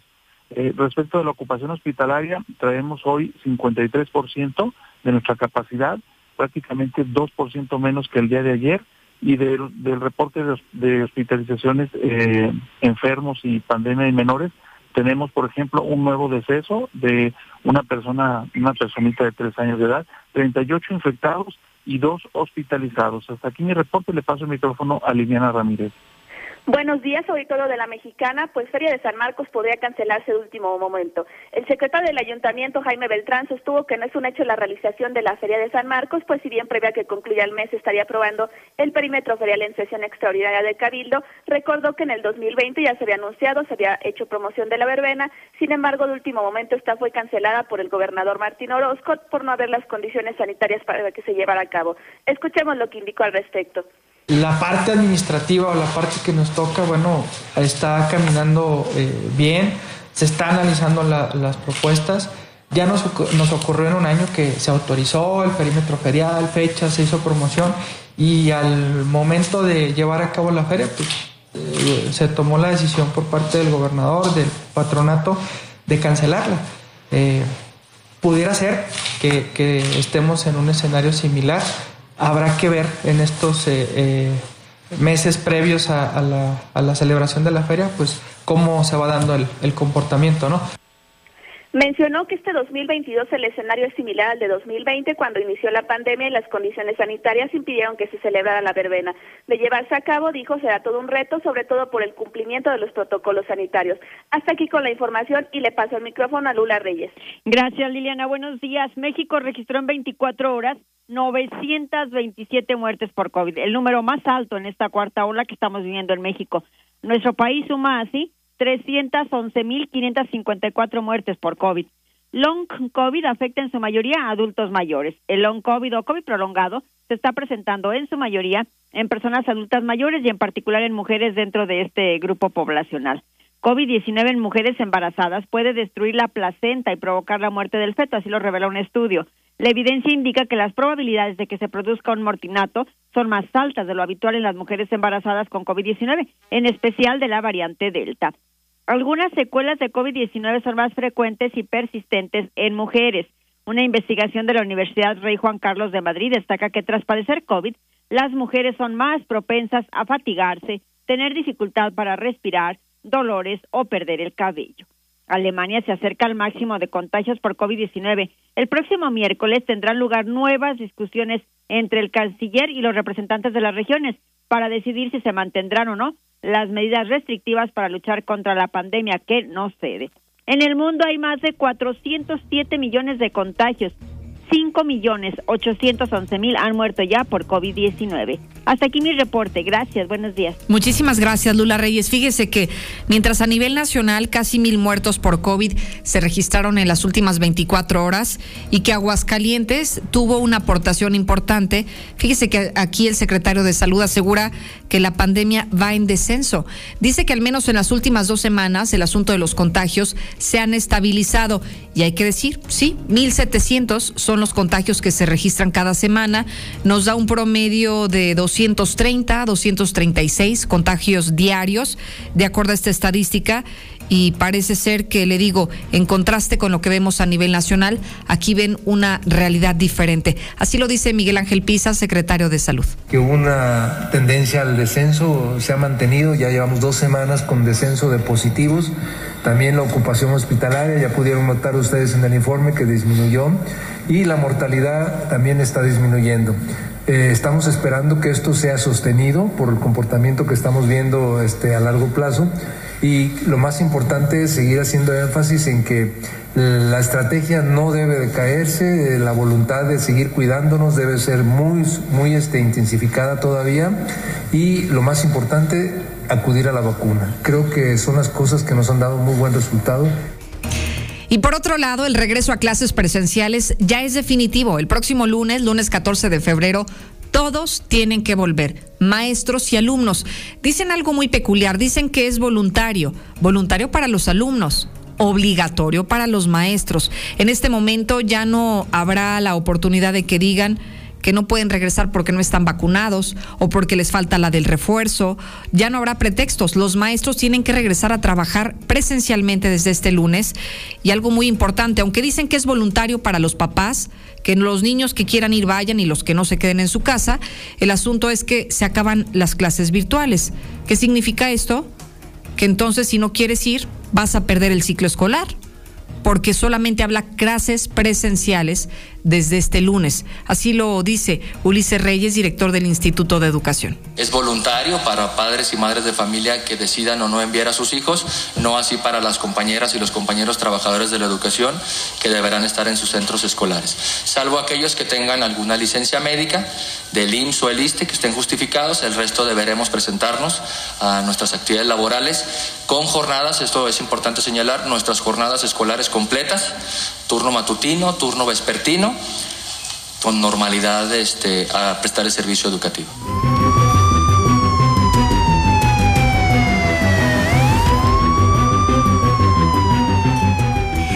Es momento de concentrarnos en la información policiaca. Al inicio de este espacio de noticias hablábamos sobre un accidente que se habría registrado con trabajadores de la empresa Nissan, un, un camión que los transportaba. Desafortunadamente sufrió un percance en el que ya incluso hay víctimas mortales. Y no sabemos porque también decíamos al inicio que estaba bloqueada la 45 Norte a la altura ya del Salitrillo y los mismos radioescuchas, Brian, nos estaban reportando que había un caos vial impresionante, así que bueno, ya ha pasado prácticamente una hora de la primera intervención con la que hablamos contigo y qué novedades hay sobre este accidente. Buenos días. Buenos días, Lucero. Buenos días al auditorio. Fíjate que en este caso, en particular, lo que estamos observando a través de la pantalla de la Mexicana TV, pues sí, están trabajando los servicios de emergencia, están los bomberos estatales, así como paramédicos tanto del ICEA como de la Cruz Roja Mexicana, debido a este fuerte accidente que se ha generado en aquel lugar. Ya te sucedió específicamente en el Salitrillo, en Rincón de Romos, este, esta desviación, este entronque que va hacia Rincón de Romos sobre la 45 Norte. Sin embargo, pues sí han sido identificadas ya las dos personas que fallecieron en el lugar. El conductor del tráiler de esta empresa, al parecer de material para construcción, se llama Rubén Celaya, desconocemos la edad, y el trabajador de Nissan que lamentablemente perdió la existencia lleva por nombre Cordero Martínez Román, eh, de 29 años de edad. Es la información que tenemos hasta este momento acerca de este accidente. Son dos trailers los que participan y pues este, este camión de transporte de personal de turística sureña. Lucero. Algunos nos decían que estaban jugando carreritas los, los trailers o los traileros y que fue justamente lo que ocasionó el accidente, ¿no? De hecho, los trailers, al parecer, lo que tenemos de información hasta este momento es que son de la misma empresa. Mm. Este, son de la misma empresa y sí, Pensarías que uno va detrás de, del otro, ¿no? Del otro, exactamente, y que al parecer algunos testigos que estuvieron muy cerca del accidente al momento de que estaba sucediendo es que a, pues, como a rebasar uno a otro. Y fue por eso que se Mm. le cruzaron en el camino al otro, al otro conductor del, de transporte personal. Y mira, en este momento pues le agradecemos también a la Policía Estatal que nos está haciendo llegar precisamente los nombres de los lesionados, de todos los que, los que fueron trasladados a recibir atención Hablábamos médica. como de 30 personas, Brian. Eh, sí, ahorita nos están compartiendo al menos 19 Ajá. este, de los que fueron trasladados a la clínica 2 y a la clínica 3 y así como a la clínica 10 también. ¿Y de gravedad o solamente lesiones que no ponen en riesgo la vida? No ponen en riesgo su vida, es lo que nos informan. En este momento está, está Sí, llegando sí, esta sí. información. No ponen en riesgo eh, su vida, pues obviamente las lesiones que presentan. Sin embargo, pues sí fueron llevados a, a estos hospitales. Eh, para conocimiento, pues la gente que nos está escuchando, porque sabemos que la mexicana llega a todos lados, y la gente que nos está escuchando, familiares de Julio César Diosdao, Estrada García José, Germán Guerrero Ortiz, José Ángel Acosta, Julio García, Mario Acosta, Cristino Rodríguez, Juan Humberto Cervantes, Joel López, Rafael García de Luna, Ángel Guadalupe Delgado, Germán Samuel Romo, Antonio Alejandro Cedillo, Rodrigo Casillas, Omar Padilla, Juan Carlos Escobar, Miguel Ángel García Delgado, José Cruz Cedillo y José de Jesús Acosta Rubalcaba fueron los que fueron trasladados a recibir atención médica a un hospital. Son todos ellos trabajadores de Nissan, lo que tenemos de conocimiento hasta este momento. ¿Y me das los nombres de las víctimas mortales? Sí, las personas que perdieron la existencia, el conductor del tráiler se llama Rubén Celaya y pues el trabajador de Nissan que también perdió la existencia es Cordero Martínez Román de 29 años, Lucero. ¿Sabemos algo si ya se liberaron las, las vías? No, todavía no. De hecho, está cerrada. Este tramo que estamos observando Ajá. en pantalla también está cerrado totalmente. En este momento está acordonada ya la zona. Están en espera de servicios periciales. Ya ha llegado la fiscalía. Sin embargo, están en espera de servicios periciales para que puedan hacer el levantamiento de indicios y pues el posterior traslado del cuerpo sin vida, los cuerpos sin vida del servicio médico forense. Mira, hace unos minutos mostrábamos este mismo mapa donde pues una parte de la 45 Norte estaba como pintada en roja, eh, en rojo debido a la forma en la que se estaba generando el tráfico en aquel lugar. Ahora se ha vuelto más extenso. Sí. Esta, El eh, tramo, estoy el viendo que es tramo, mucho sí, sí, más sí. largo, sí. Este tráfico que se ha generado allá en la 45 Norte ya está bastante amplio. Entonces, para la gente que está saliendo de Aguascalientes o que precisamente venga por este tramo carretero, pues que tenga precaución, cero. Sí, estamos actualizando la información de Google Maps y ahí nos permite eh, tener, digamos, como esta toma aérea en la que nos permite ver cómo se encuentran las arterias, la circulación, si es ágil o no es ágil y desafortunadamente se está extendiendo cada vez más. Y yo creo que también todo obedece, Brian, al- a la hora, ¿no? A lo mejor la gente salió con el mismo tiempo de antelación que lo hace todos los días. Si Cuántos minutos Lucero a través del WhatsApp de la mexicana nos estaban informando que había otro accidente, pues de menor magnitud, pero otro accidente al momento de que estas personas estaban tratando de circular por la 45 Norte. Entonces se Muy generan. congestionado. Sí, se generan. Y ahora, pues con, con este otro accidente, pues más se va a Con congestionar. la mayor razón. Eso por un lado, Brian, pero tenemos historias, ambas relacionadas. Agresión a los policías. Oye, ¿qué le pasa a la gente? No sé Se qué está le pasa a la muy, sociedad. muy violenta, ¿no? Sí, y fíjate, en este caso en particular que te voy a platicar sucedió en la Insurgentes. Es de no creerse, la verdad es de no creerse, no sabemos qué le pasa a la sociedad en Aguascalientes. Mira, esto sucedió en la calle José Isabel Robles, en el número 209, donde estaban reportando que se estaba, eh, pues, un caso de violencia de género, se registraba dentro de este domicilio. Ya cuando llegaron los elementos de la policía municipal, pues observaron que sí, dentro del lugar estaba este sujeto que también tenemos en pantalla, un sujeto de aproximadamente unos 27 años de edad, de nombre José Ángel, y que este sujeto pues estaba tratando de golpear a su pareja. Intervinieron los elementos de la Policía Municipal de Aguascalientes y en ese instante pues este sujeto saca un arma punzocortante, o sea, un filero o un cuchillo, nunca lo encontraron porque pues este sujeto lo aventó. Sin embargo, en ese instante que quisieron detenerlo, los elementos de la Policía Municipal pues a uno le quebró la nariz. Oye, ¿le aventaba viajes? Sí, le tiró varios viajes ¿Qué y le rompió el chaleco antibalas. Te comento que, bueno, al momento Salió de que, bravo, sí, ¿eh? y cuando lo estaban, lo estaban tratando de, de detener, te digo, pues pasó todo esto, le fracturó la nariz a un policía, un policía del grupo de operaciones especiales de la policía municipal, pero ya cuando lo iban a subir a la patrulla, ya cuando lo llevaban para afuera del domicilio para poderlo subir a la unidad, pues salieron los familiares y no te lo lleves, no, porque te lo, oye, si después ¿Que de que no los andaba que se lo sí, llevara? los andaba violentando y después, pues ahí la andaban haciendo de emoción para que no se lo llevaran y es el colmo, de verdad no sabemos qué le pasa a la Brian, gente. pero ¿qué onda con los polis también? Porque se supone que son capacitados para poder someter a las personas. Entonces, ¿cómo llegó a, a- a permitirse esto? No solamente le rompe el, el chaleco antibalas, sino que, no sé, la falta de pericia o no sé, era nuevo, novato, no sé, pero le rompe la nariz. ¿Cómo ocurre esto? no? Fíjate que al momento de que ellos pues utilizan el uso de la fuerza Sí. precisamente para poder detener a estas personas, pues no se esperan de que vayan a sacar un arma, un arma blanca. Ha sucedido en otro tipo de situaciones y mira, recordarás un caso muy específico que a un sujeto que le apodan el mascaritas que ¿Qué este- hizo? él, él anda de ratero allá por la zona de, del Rodolfo Landeros, un conocido raterazo, como no tienes idea. En una ocasión, un elemento de la policía municipal, pues precisamente se sintió agredido porque este sujeto también sacó un cuchillote y les tiró varios viajes, pero estaban arriba de una azotea.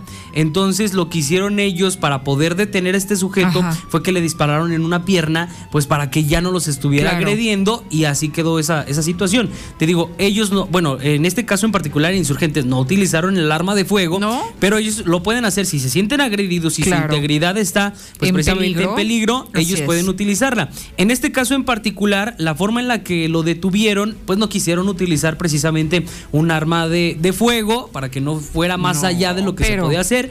Y por eso, pues este sujeto llegó y les estuvo tirando varios viajes en los chalecos. Afortunadamente traía el chaleco, si no imagínate, pues si lo hubiera, lo hubiera ya filereado a este, a este policía.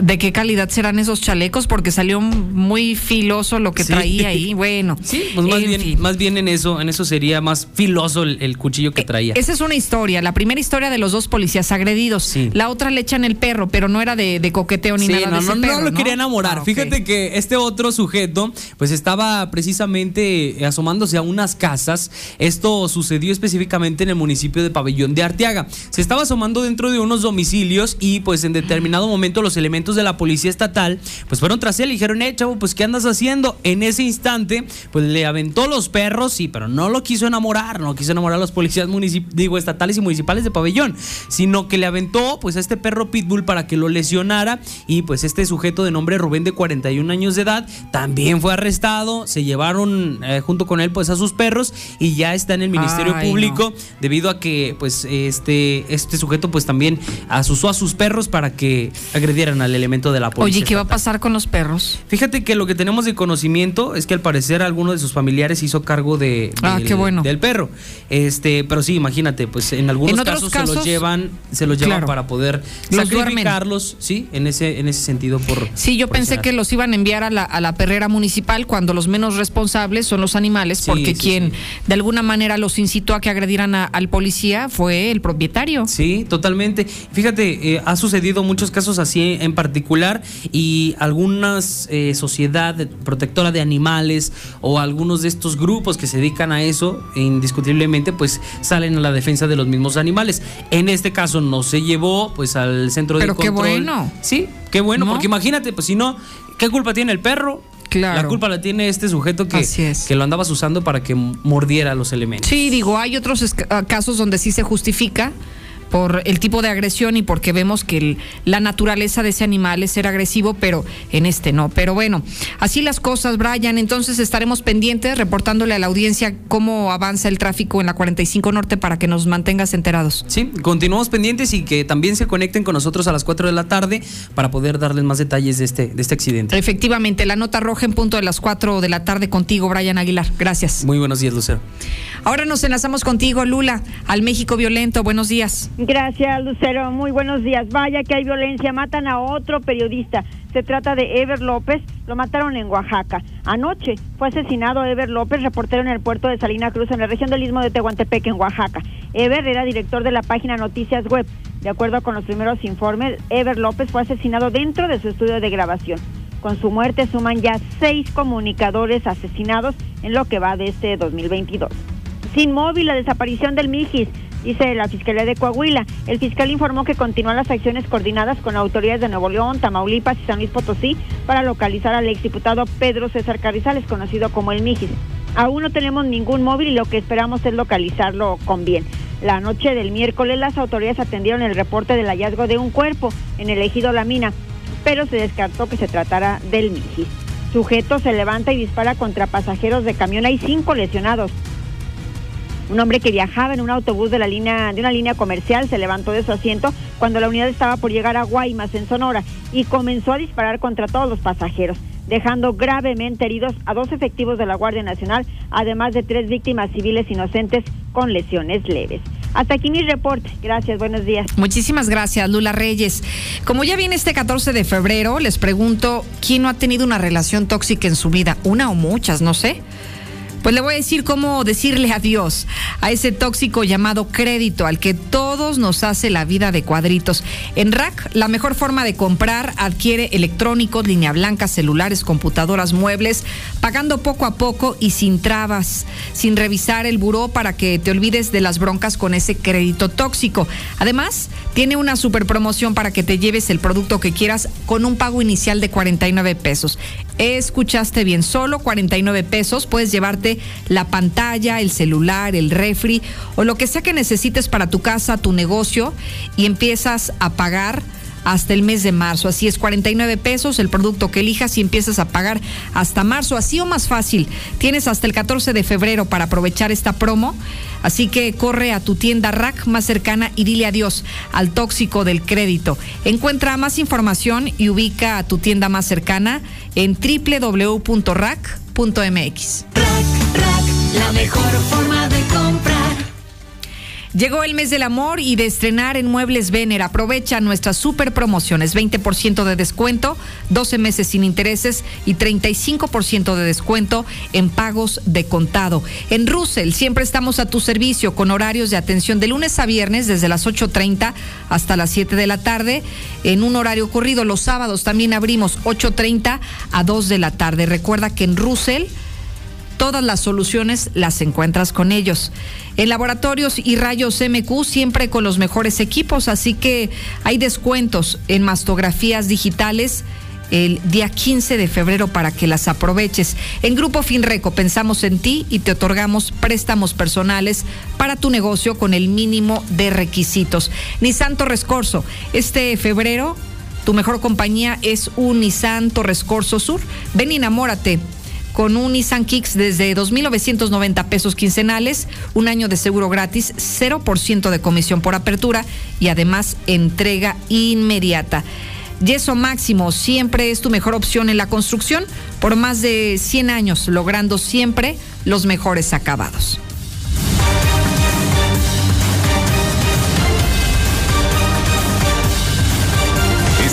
13 de febrero, Star TV entra en el emparrillado de las emociones. Vive una final de película con el Super Bowl 56 a través de Star Sports. Contrata al mejor sistema de TV satelital. Star TV, más cerca de ti. 146-2500. Pregunta por nuestro paquete de internet.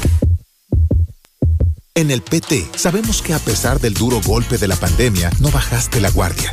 Fuiste creativo, aguantador, emprendedor y le diste para adelante como los grandes. Todos los días saliste a chambear para sacar para la papa, el taco, la chuleta, la escuela de tus hijos y mantener a tu familia. Pones todo tu corazón para hacer que Aguascalientes siga adelante. Y por eso, para nuestro estado, se vienen tiempos mejores. El PT está de tu lado. Este año daremos un paso más en la vida democrática de nuestro país. Participaremos en el primer proceso de revocación de mandato. Un derecho constitucional a participar para decidir si se le revoca el cargo al presidente de la República a partir de la pérdida de la confianza. El INE es el encargado de organizar esta consulta, garantizando certeza como lo ha hecho durante 31 años. El ejercicio de revocación de mandato va y va muy bien. Este 10 de abril toma tu decisión, participa y celebremos nuestra democracia. Mi INE. Nos une.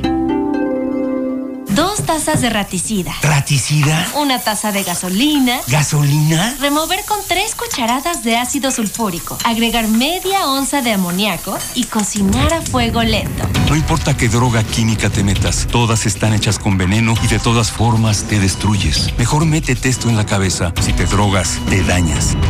Ups, creo que se nos pasó la mano de acetona. Si necesitas ayuda, llama a la línea de la vida. 800-911-2000. Este año daremos un paso más en la vida democrática de nuestro país. Participaremos en el primer proceso de revocación de mandato. Un derecho constitucional a participar para decidir si se le revoca el cargo al presidente de la República a partir de la pérdida de la confianza. El INE es el encargado de organizar esta consulta, garantizando certeza como lo ha hecho durante 31 años. El ejercicio de revocación de mandato va y va muy bien. Este 10 de abril toma tu decisión, participa y celebremos nuestra democracia. Mi INE Nos une. Los alimentos naturales ya se vieron ganadores. Los del Atlético Chatarra son pura mala vibra. Este partido se pone chatarra. Intentan doblar a los del Club del Antojo a fuerza de ingredientes malignos. Los alimentos saludables son nuestros héroes salvadores. Recuerda revisar el etiquetado, haz ejercicio todos los días y disfruta de gran salud. Come como nosotras y ponte saludable. Pura vitamina. Este año daremos un paso más en la vida democrática de nuestro país. Participaremos en el primer proceso de revocación de mandato. Un derecho constitucional a participar para decidir si se le revoca el cargo al presidente de la República a partir de la pérdida de la confianza. El INE es el encargado de organizar esta consulta, garantizando certeza como lo ha hecho durante 31 años. El ejercicio de revocación de mandato va y va muy bien. Este 10 de abril toma tu decisión, participa y celebremos nuestra democracia. Mi INE Nos une. Con los gobiernos de Morena, en Aguascalientes la pensión de las y los adultos mayores sigue aumentando. Las y los jóvenes reciben becas para estudiar y nuestro campo vuelve a tener vida con apoyos para quienes lo trabajan. Se acabaron los excesos de funcionarios y el salario mínimo ha aumentado como nunca antes. Con esperanza y honestidad, consolidamos la transformación en Aguascalientes. Morena, la esperanza de México. Mensaje institucional del Partido Político Morena. Estamos aquí para ser valientes, para cultivar nuestro presente, para alzar la voz de las ideas, para celebrar nuestras diferencias, para no olvidar. Estamos aquí donde más se necesita. Estamos por las causas de la gente. PRD. El presidente tiene tres años trabajando sin descansar. Ese es un ejemplo. Buenos días, Lucero, buenos días. Sí, está bien eso de, de, los 12 días, pero a mí lo que me gustaría que legislaran todos los diputados es que a los menores se les juzgue, se les juzgue como mayores teniendo delitos de alto impacto y que les quiten el fuero a todos los bandidos y delincuentes como políticos. Eso es lo que deben de legislar. Eso. Hay años y años que la gente dice que legislen, que legislen a nuestro favor. Buenos días, Lucerito. Ay, no, no, no, no, no. Lo escucho y no lo creo. Por si el mexicano es bien huevón. Y ahora con esas iniciativas. ¿Cuáles dos semanas, Lucerito? Que ni siquiera les den vacaciones, se la pasan bien borrachotes en Aguascalientes. No, no, no, estoy en desacuerdo. ¿Cómo se atreven a meterse con Benito Antonio Martínez, alias Dios Bad Bunny? ¿Qué les pasa? Ven a la... Yo escucho a la mexicana y no le cambio.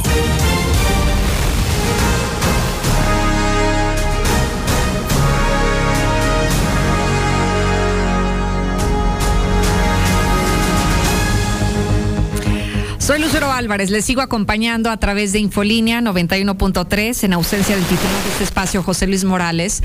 Y ha llegado el momento de analizar los números con el experto en la materia para saber qué tanto se han movido las cosas en esta semana, que fue una semana en la que concluyeron ya el periodo de precampañas, se terminaron estas cinco semanas de precampañas y ver cómo las precandidatas aprovecharon o también desaprovecharon la gran oportunidad para ser más populares y en los números hoy los vamos a revisar contigo.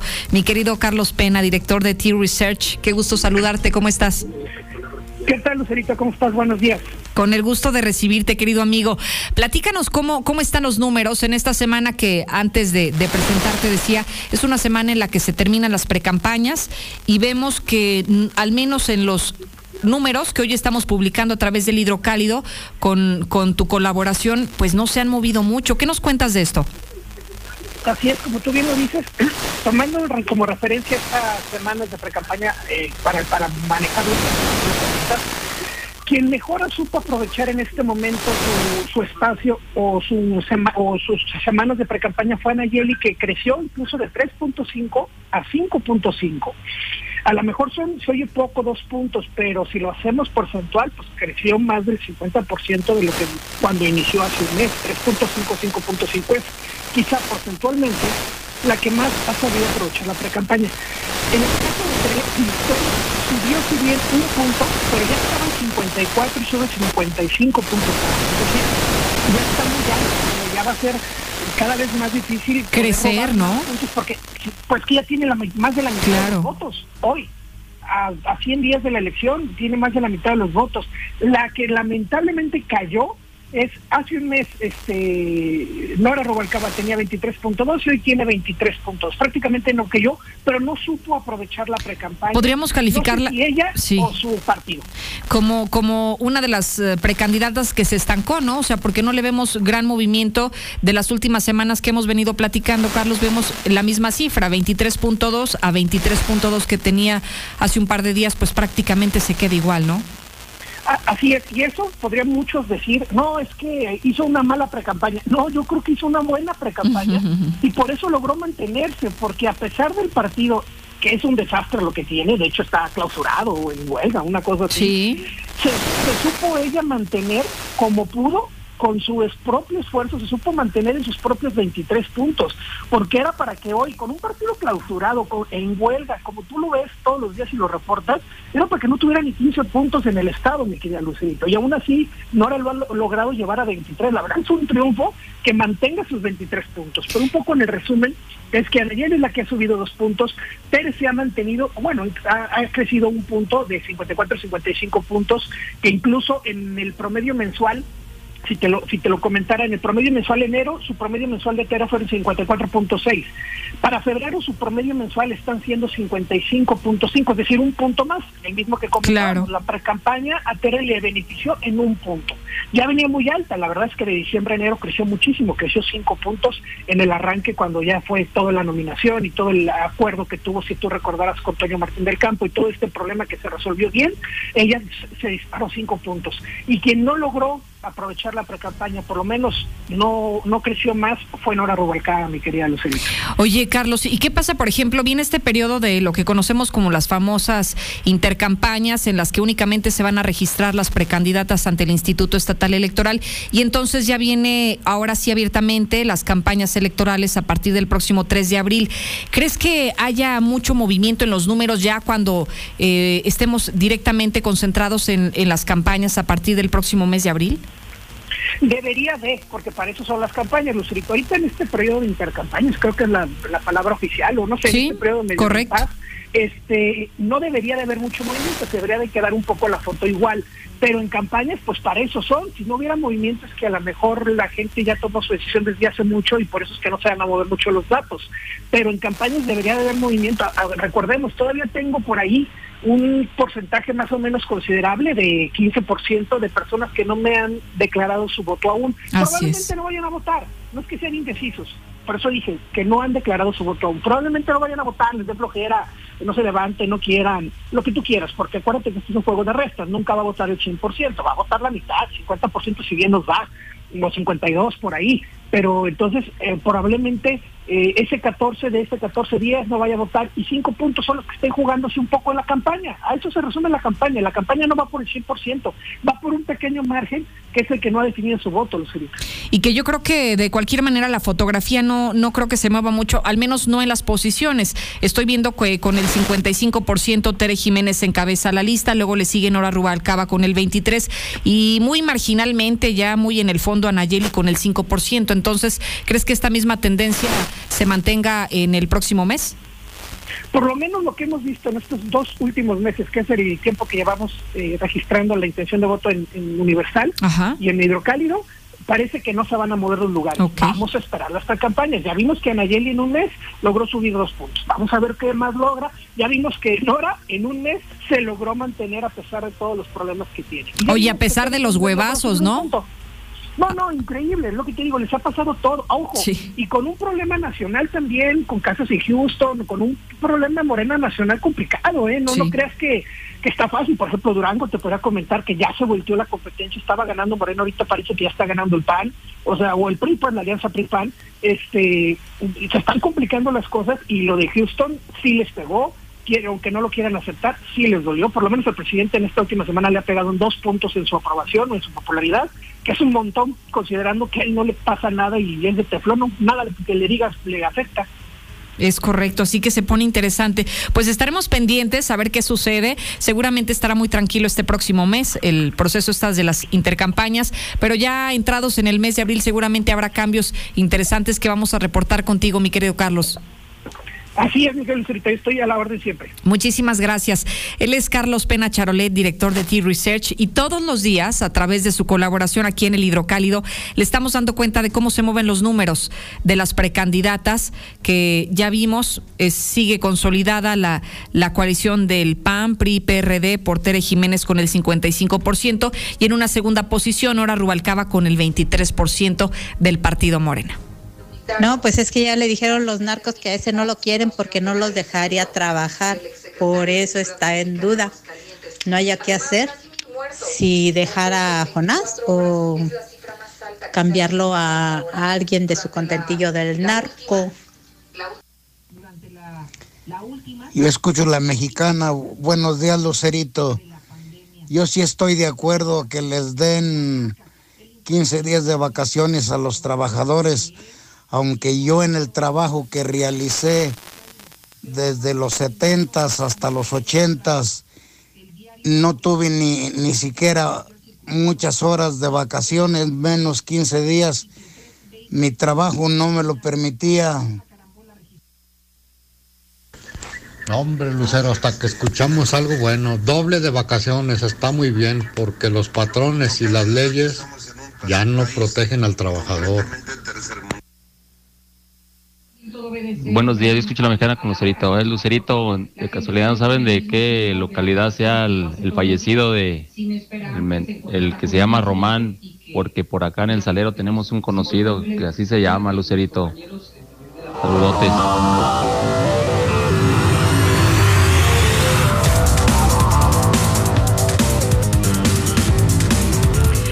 Oiga, ¿por qué con esa ropa, Misuli? ¿Qué pasó, señorita Lucero Isabel? Buenos días. ¿No le avisaron que venía a trabajar hoy? Mm, no, sí. ¿Y luego? Todos los días trabajo. ¿Pero luego? Pues hoy hay que vestir de gala. No, yo pensé que traía la pijama. No, no, ¿qué pasó? Al contrario, no. A ver, dígale para la gente que no lo está viendo, por fortuna, ¿Cómo que, por fortuna? no, no, no me diga Acuérdese los últimos incidentes, Misuli, no. habíamos platicado, pero últimos hay que recordarle a la gente que hace no tanto estuvimos reportando aquí en La Mexicana un asaltante que estuvo visitando varias tiendas vestido del América. Sí, pero ¿Sí se acuerdan? Sí, sí, sí, pero es un Photoshop. un fotomontaje, claro, claro, evidentemente, claro, claro, no era, Oiga, en un seríamos incapaces. para que le den más coraje, en un solo día en un solo día, ese hermano americanista, suyo se llevó como 17 mil pesos a la bolsa. Vea, triunfador, emprendedor, el sí, joven. el americanista, qué bárbaro. Tenemos visión. En un día. Entendemos. Ni lo que usted gana en un año. No, exactamente, exactamente. En un día. ¿Qué le parece? No, bueno, pues. Por eso yo le digo que no es tan recomendable porque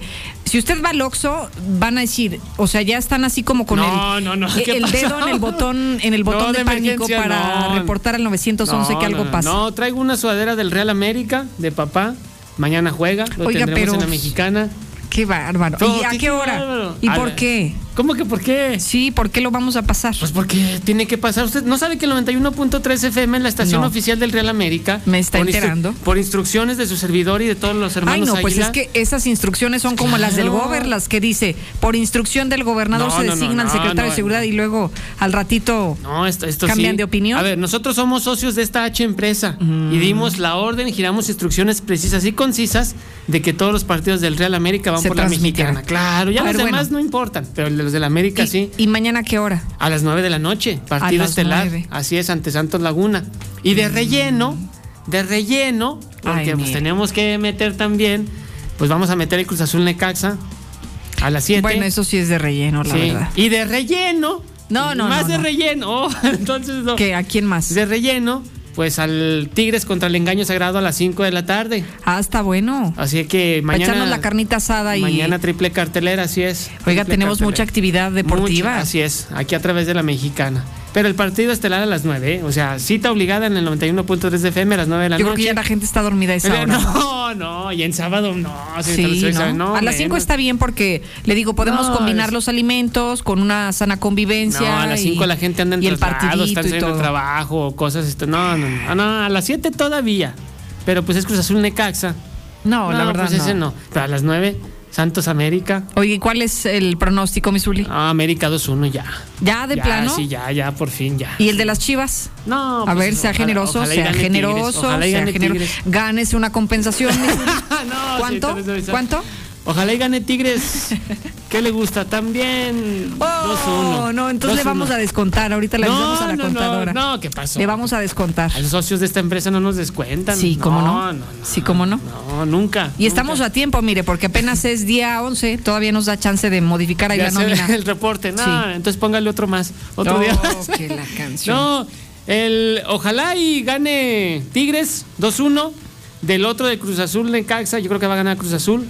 Porque pues, es el debut de Jimmy, pero pues como tiene COVID, estaba su cuerpo técnico entrenando. Va a mostrar otra cara en yo creo.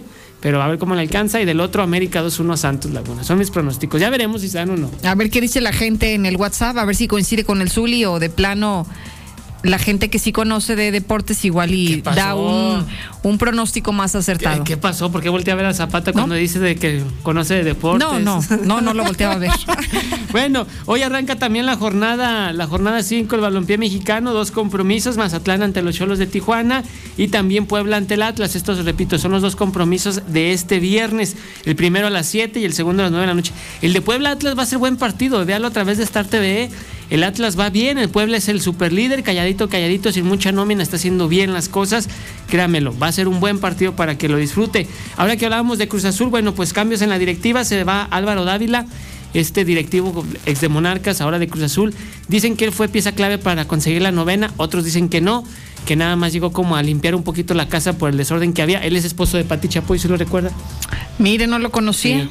Álvaro, que fue cantante en su momento, una cosa ¿También? así. Así es. Bueno, pues hizo directivo del fútbol en TV Azteca, lo hicieron primero de Monarcas Morelia, ahora de Cruz Azul. Bueno, pues le dan las gracias, le dicen gracias por participar hasta luego y llega en su lugar, en su lugar Jaime Ordiales. ¿Y qué que le pasa estuvo- a él? ¿Cuál es su futuro? Pues nada, irse a su casa. pues sí, yo creo. A su familia, con sus nietos. A disfrutar. descansar. A disfrutar y a descansar. Sí, prácticamente. No, no tiene mucha apuración. Entonces llega Jaime Ordiales. Ayer en la Liga Inglesa, el equipo del Wolves de Raúl Jiménez. Lástima que el ex de las Águilas del América no pudo anotar. Tuvo una discreta actuación. El conjunto del Wolves cayó un gol por cero ante el Arsenal. La selección nacional, después de los que fueron pues los triunfos y empates, ya no perdió, que es ganancia.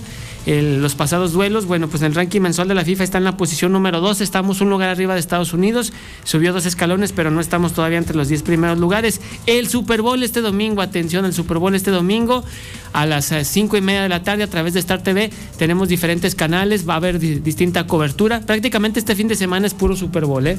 Sí le creo. Puro Super Bowl, el show de medio tiempo también con varios artistas, es el partido más visto en todo el mundo. Oiga, vaya Bowl. Preparando el guacamole, ¿no? El que es muy tradicional. así es. Lo bueno que, que no es, bueno, no le ponga limón. No, no, no. Porque no, si no- Ya es un lujo ahorita el limón. Oiga, qué bárbaro, No, sí. qué caro está. Demasiado caro, demasiado Sí, caro. no le ha tocado que va a las taquerías y ya ni limón le dan. Y- o muy poquitos así. Oiga, Sí, me da limón. Ay, ya No, no, ya no- tengo. ya no tengo. Se me acabó. Sí, no. Ajá. Mañana. Mañana, mañana, sí, sí, pero bueno, pues amerita la reunión en la familia, Ah, además, claro. 13 de febrero, domingo 13 de febrero en la tarde, seguramente seguirá siendo el partido más visto en todo el mundo, ¿eh? Vamos a ver qué sorpresas nos tienen, Misuli. Sí. Sobre todo en los es. medios tiempos, eso, ¿no? Eso es, el show de medio tiempo. Todo el mundo lo está esperando Sí. y es la expectativa que siempre se es. despierta y vamos a ver porque luego también es lo que lo que más se critica más allá de los resultados del, del juego nos enfocamos en en lo que hubo ahí de farándula, ¿no? Sí, los que son aficionados, bueno, pues van a ver de alguna manera el juego. Sí, sí, sí. Y los que no lo son, o los que no lo somos, pues si usted quiere, el show de medio tiempo, que es el atractivo. A como usted dice, ver qué, qué novedades, qué sorpresas, cómo cantaron, cómo se vistieron, cuál fue la tecnología, etcétera, etcétera. O sea, si se vieron muy disruptivos o así no. es, así es. Oiga, ¿y quién va a todo. estar? ¿A quién vamos a ver? Van, van a ver varios artistas, van a ver varios artistas. yo, oiga, no yo vi una cartelera muy amplia. Sí, son como cuatro o cinco artistas. Sí y varios más, así es. No hay uno en específico. Y, y sobre todo que, que desean ir superando lo- la edición anterior. Fíjese que lo Ese es padre es que, digamos que están mezclando varias épocas, entonces... Ah, sí. eh, Gustos. Gustos, así, Así es, así es. Digo, yo no soy experto en el tema de espectáculos, pero hay shows como el de Michael Jackson, que ese lleva mano en el Super Bowl. Claro. Y ya después otros más, ¿no? Pero ese sin hacer mucho, fue muy, muy espectacular lo de Michael Jackson. Hace mucho tiempo ya en el Super Bowl. Habrá que ver entonces cómo Así se es. pone de bueno el Así domingo. es. Y recordando que, por ejemplo, el año pasado estuvo Jennifer López y Shakira, Katy Perry, así han estado Claro. Bruno Mars, Black Eyed Peas, o sea, han estado varios artistas, pues. Entonces, Oiga, ¿en, en qué evento estuvo The Weeknd? Eh, no recuerdo si también fue en el, en el. Pues es que han sido YouTube también en su momento y. Sí, que me Sí. recuerdo que fue uno de los más criticados, digo, Bueno, del, pues- del pasado reciente, por eso se me vino No, a la es que ahora en las redes sociales. pues, Híjole, son bien bravos. O te elevan o te acaban. Así de sencillo. O sea, es como el América. Ah, Chihuahua. ¿y Lo quieres o lo aquí? odias. Ah, sí. Así, así en redes sociales. No, pero es que no lo- Al América lo quieres o lo odias, no hay más. No, lo amas o lo odias. Bueno, o sea, así bien pasional, mi Zuli. Así- así o tal lo cual. amas o lo odias. Así tal cual. No medias tintas. Así tal cual. Así ¿Y usted de cuáles es? No, pues yo amo a la América, Ah, señorita. Pues, ¿cómo, ok. ¿por, qué me, ¿por qué me hace esa pregunta? No, La nada duda- más La por- duda ofende. No, no, no, no, nada Bueno, y también temporada grande en la Plaza de Toros no. México. Ya finaliza este Ah, fin de semana. Así es que bueno, todavía está la promoción de los paquetes de sports. Hay promoción en Star TV 1462500, repito, 1462500, queda todavía la liguilla, viene la NBA, eh, viene también, bueno, pues hoy es, es año mundialista, viene la Champions, entonces aproveche y contrate los juegos de Beijing, los juegos de invierno, también hay canal en Claro Sport, también en Star TV, para que usted los siga los juegos ahí. No se pierda nada. Prácticamente todo tenemos. Toda la cartelera la puede consultar en Star TV, así que si no lo tiene, contrátelo ahora mismo. Por favor, por favor. Misuli, muchísimas gracias. nos vemos. Ya, ya se puede, ahora sí ya, ya acabó su jornada, ya puede No, retirarse. todavía nos queda el noticiero con usted en la No, tarde. no, y pero, me refiero por, l- Ah, por no. la pijama. ¿Con cuál pijama? Que No, ya se puede regresar a hoy, su hoy que, hoy que me vestí de gala, de etiqueta, y usted me dice eso, señorita. No, qué bárbaro, qué bárbaro. Bueno, Misuli, muchísimas gracias. Nos escuchamos más al rato. Al contrario, gracias y buenos días. Este 13 de febrero, Star TV entra en el emparrillado de las emociones. Vive una final de película con el Super Bowl 56 a través de Star Sports. Contrata al mejor sistema de TV satelital. Star TV, más cerca de ti. 146-2500. Pregunta por nuestro paquete de internet. Durante 31 años junto al INE hemos abierto la puerta de la democracia. Cuando cumplimos 18 y empezamos a elegir. Cuando nos cambiamos de casa y decidimos en nuestra nueva comunidad. Cuando llega la hora de salir a votar. Cuando somos funcionarias y funcionarios de casilla. México es nuestra casa y está hecha con la participación de todas y todos. Llevamos 31 años uniendo a México con un solo fin, que todas y todos ejerzan su derecho a decidir libremente. Mi INE nos une. ¿Sabes que las y los mexicanos que residen en el extranjero podrán participar en el ejercicio de revocación de mandato? Si tienes familiares o amigos que vivan fuera del país, diles que participen. Tienen hasta el 25 de febrero para registrarse. Deben tener su INE vigente y es muy importante, deben registrarse en la página votoextranjero.mx o en INETEL. Si ya se registraron para votar en las elecciones de la gobernatura modalidad electrónica, el registro es automático para participar. El ejercicio de revocación de mandato va y va muy bien. Este 10 de abril todas las opiniones cuentan. Participa y celebremos nuestra democracia. Habla Alejandro Moreno, presidente nacional del PRI. En el PRI impulsamos a los jóvenes para que puedan emprender y abrir su negocio. Trabajamos para que ningún comercio tenga que cerrar sus puertas. En el PRI sabemos de los grandes esfuerzos de las mujeres para sacar a la familia adelante. México saldrá adelante sin que nadie se quede atrás. Somos centrones.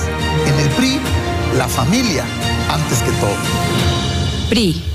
Habla Cecilia Patrón y Marco Cortés. El mundo está viviendo una verdadera evolución energética. Pero aquí en México, Morena quiere tener el control de todo. Ahora quiere estatizar y monopolizar la generación de energía. Seguirán ahuyentando la inversión privada y provocarán aún más pérdidas de empleo. Acción Nacional le dice no al monopolio de Morena. Pensemos en el futuro de nuestras hijas e hijos. Defendemos un México con energías limpias, renovables y menos costosas. En Acción Nacional, estamos unidos por un México mejor.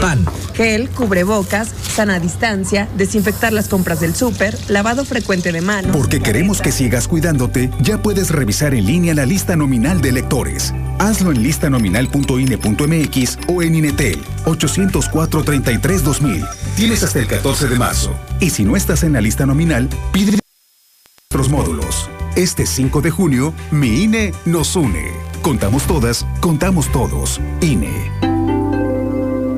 La Fiscalía Especializada en Delitos Electorales hace de su conocimiento los mecanismos de denuncia ante la Comisión de Delitos Electorales. Puede acudir a Francisco Vital Rodríguez, número 510, Colonia Plutarco Elías Calles, en el municipio de Pabellón de Arteaga, Aguascalientes. O bien, llamar al 465-958-9001 o por correo electrónico a delitoelectoral-fiscalía-aguascalientes.gov.mx. Fiscalía Especializada en Delitos Electorales de Aguascalientes.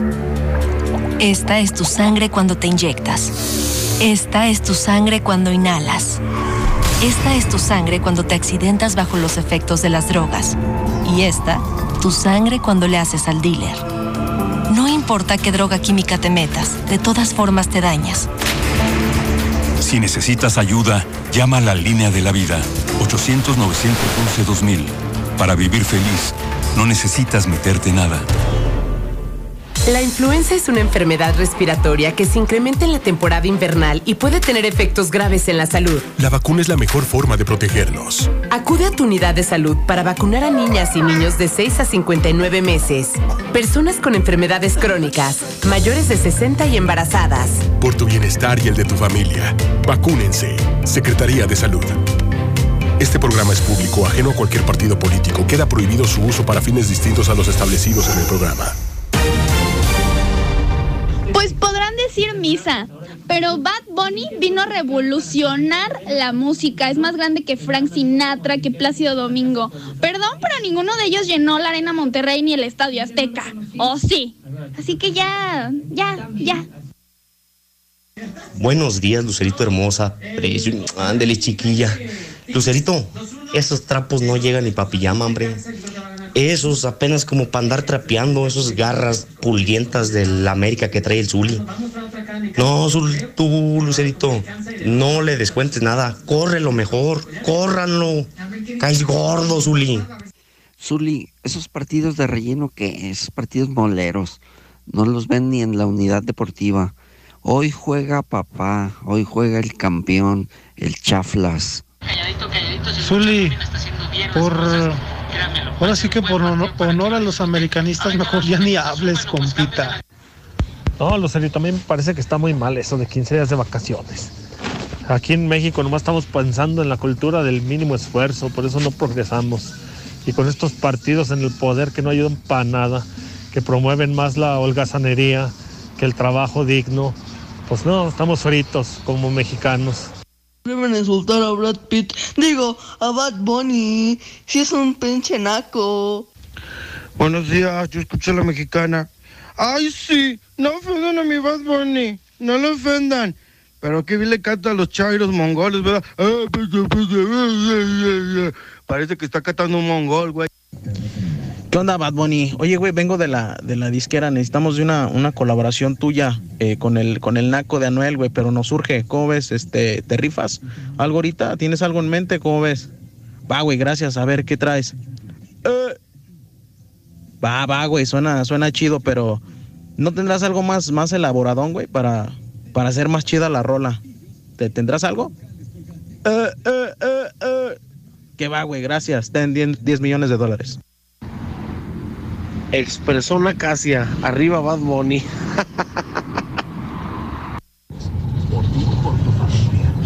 Buenos días. Una escuincla defendiendo a Bad Bunny.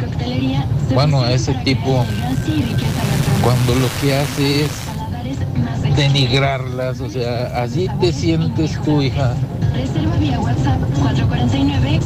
Qué baja autoestima tienes defendiendo a ese tipo cuando habla mal de la mujer. Buenos días, escucha mexicana. Movilidad, ya manda una ruta 10, por favor. Tiene tres años sin descansar. no me diga que sus mendigas mañoneras, eso es trabajar.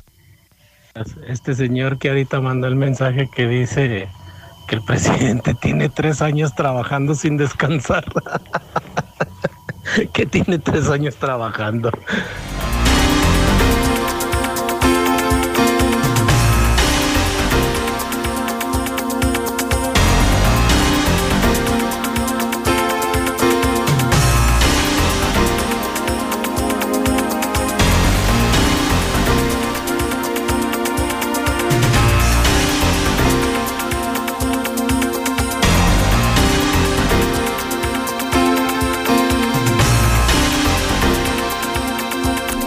Las 9 de la mañana con 43 minutos. Mire, todavía no estamos al aire y ya se está calentando la mesa con los periodistas de la red. Se está poniendo, creo que más buena fuera del aire que al aire, ¿no? ¿Cómo están, señores? Buenos días, Carlitos Gutiérrez, ingeniero Rodolfo, querido Mario, bienvenidos. Hola, buenos días. Muy buenos días, Lucero. Buenos días a Carlos Gutiérrez, a Mario César Macías Zúñiga, que llegó con la espada desenvainada. Pero bravo el señor. Pero es que dile, bueno. bueno, no está Pepe. Sí, no, ¿qué lo- pasó? Está irritado. No, no, no, no, no, lo mandé a apartar las cabañas. Oye, pero venías Ah, como enojado. Yo dije, bueno, ¿y No, aquí no, qué le no, hicimos? es que ¿Qué me- mala cara vio? No, No, dejémoslo fue, así. Fue una anécdota. Estábamos platicando Sí, ahí es que- cosas tristes. Dije, hay gente que no me cae bien y no puedo ocultarlo. Sí, sí, definitivamente. auténtico. Pues sí, o sea, lo que se ve no se oculta, más vale ser de- de- decirle. Claro, qué hipócrita, ¿no? Sí. No, Qué Pepe no necesidad. está porque lo mandé desde ayer a apartar las cabañas. ¿A dónde se van a ir? No sabía. ¿A qué Es- montaña? Vamos a celebrar el, ¿El 14? el 14. Pero es hasta el lunes. Vamos a darnos todo. Mira, es viernes social, sábado sexual y domingo de recogimiento. El lunes verás aquí a Pepe, qué cambiado, pregunto? chapeteado, incluso va a regresar moreno. Ay, ay, ay. ¿Por qué? Fuertes declaraciones. Sí. ¿De cuál? Porque Moreno, por lo que veo aquí de más que morenista, soy obradorista, o Moreno te refieres a al tono de piel. Va a llegar diciendo voten por el palestro. Ay. Oye, ¿y para qué te andas postulando que no sabía que te andabas candidateando? Pues es que veo muy. Del obispo ya no se puede, No, de no, gobernador tampoco, entonces ¿de qué? Bueno, de candidato. Ah, no, ya. ¿Y del independiente? Sí lo logró ya. Oye, o para No, presidente del DIF. no, no lo No, logró. le fue re No. mal. No, no, no, jun- no junto las, fi- las firmas. ¿Cuántas? ¿Se acuerdan? Bueno, ahorita es que hay tantas cosas que platicar. Ahorita que mencionas lo del independiente, oye Carlitos, sé que tú siempre has estado muy pendiente de, de los temas electorales. Ocupabas casi 25 mil firmas, ¿no? Sí. El candidato independiente. Sí. Un abogado, Eric Monroy, ¿no? Así es. Oye, ¿cuántas te gusta que junto? Digo, como el palestro no sabe, hay que decirle cuántas junto. ¿Cuántas son? ¿Cuántas te imaginas? De ¿Cuántas 25 mil ingeniero, ¿cuántas le...? 11. Ah, caray. 11 mil. Ah, 11 mil o 11. No, digo 11 mil. Ah, Digo, ok. La mitad. Se vio muy generoso. A ver, No, no, sé cuántos. ver, no, no sé cuántos. sí, pero. ¿cuánto te imaginas considerando que es un candidato independiente, quiere ser gobernador? Bueno, ninguno de aquí firmó por él. Eh, si juntó mil, se me hacen muchas. Carlitos, se fueron muy altos los dos, ¿no? Sí, casi. ¿Sí? Yo No. me quedé con un dato. ¿Tú, qué dato traes? Yo me quedé con las, bueno, no sé, es que me cuántas? quedé en dos días antes. Yo me quedé en 191 firmas, 191, no mil, no 191 mil, no, 190, ni 200, pero yo estoy hablando, Carlitos, de a lo mejor dos días antes de que cerra o tres No, días antes de que ¿cómo se llama el terminara. abogado? Eric Monroy. No, hombre, señor, junta más un perro atropellado en Villas de Nuestra Señora de la Asunción que usted firma. ¿Tú en cuántas te A ver, quedaste? no, yo, yo sé cuentas de alrededor de 800. Ah, ok. 800 firmas. Bueno, por Yo- eso yo yo dije, mil, yo yo me quedé como dos días antes. Como mil. Ha- Hace una semana platicábamos. Sí, pero de 25 que ocupas, 25 mil. Y además tienes que ir a todos los estados, tienes que juntar de acuerdo al municipio, municipios. perdón, de los municipios. Sí. Porque recuerdas que había un partido aquí, el Partido Libre, Sí, claro. que desapareció porque No juntó el no, no 3%. reunió el 3% de la votación de los diputados. ¿A quién?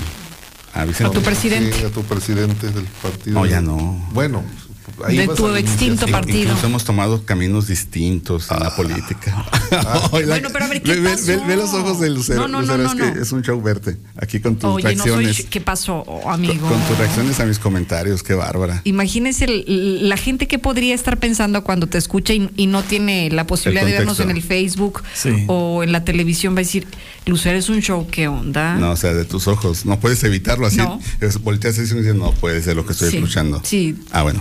Platicaba con Vicente, con Cristóbal Ajá, del sí. Bigotón. Le decía Cristóbal, si es negocio político organizar un partido. Dice, pues sí, pero es una joda. Tienes Si que es negocio, mira, amigo, tienes que hacer si no fuera negocio, no lo haría. muchos habría desempleados Sí, pero ahorita. yo le decía político, Claro. negocio político. Y decía, pues tienes que hacer asambleas, bla, bla, bla. Oye, ¿cuánta familia no vive de eso, Carlitos? Muchas familias, pero además lo más El interesante modus es que, vivendi. es que los que les va mejor son los que siempre pierden. Fíjense bien, por ejemplo, todos los líderes de hace 20 años, Correcto. De, de que andaban en los partidos de izquierda, que en el partido del ferrocarril, que en el PRD, que llevan muchos, y, y los que han sobrevivido hasta ahora, entonces tienen, están muy bien, digo, no se preocupan por sus ingresos en realidad, porque obtuvieron muchas prebendas en el camino, muchas, y, y a ellos a ellos les va muy Los bien. eternos políticos, ¿no? ganan perdiendo. Sí. Claro, eh, concesiones. Claro. De todo. entre negocios. otras cosas. Entonces le decía a Cristóbal, oye, ¿por qué no armamos uno otra vez? Nada más por para, para vivir la experiencia. Dije, vamos a armar uno. Son ocurrencias, ¿verdad? Como- No, no, no son ocurrencias. Dije, vamos a armarlo. La, la política es muy benévola en ese sentido, te da derecho a formar un partido local. Sí. Juntando unas, haciendo unas reuniones y juntando las firmas y constatando. Pero ahí está el caso del Partido Libre, que sí lo hicieron, sí, sí, sí reunieron el número de asambleas y de Ajá. miembros, pero no pudieron en las votaciones. No, les falló. Les falló, no juntaron, se quedaron a, a casi nada, ¿eh? Sí, no les fue tan mal como para poder Sí. continuar. Pero dije, bueno, pues igual y juntas un grupo norteño, Sky, tu, tu acceso va a ser Una firma. una firma. Trae No tu te credencial de lectorilla. ¿Cómo? ¿Pero como para qué? ¿Para vivir de eso? No, para tener una expresión. un vehículo. No, bueno, pero aquí tienes el micrófono. No, no, pero para vivir la experiencia y demostrarles que las autoridades electorales y ser algo dentro de la autoridad electoral, instituto electoral, nacional o estatal, es por la experiencia nada más. ¿Ya tienes el nombre de ese partido? No, estamos haciendo una encuesta. Pepe estaba pensando en uno hace no tanto, ¿no se acuerdan? Sí. Cotorreaba aquí con pero, el Zuli. pero era por cotorreo, pero tú dices, vamos a llevarlo a la práctica para exhibir cómo está la situación.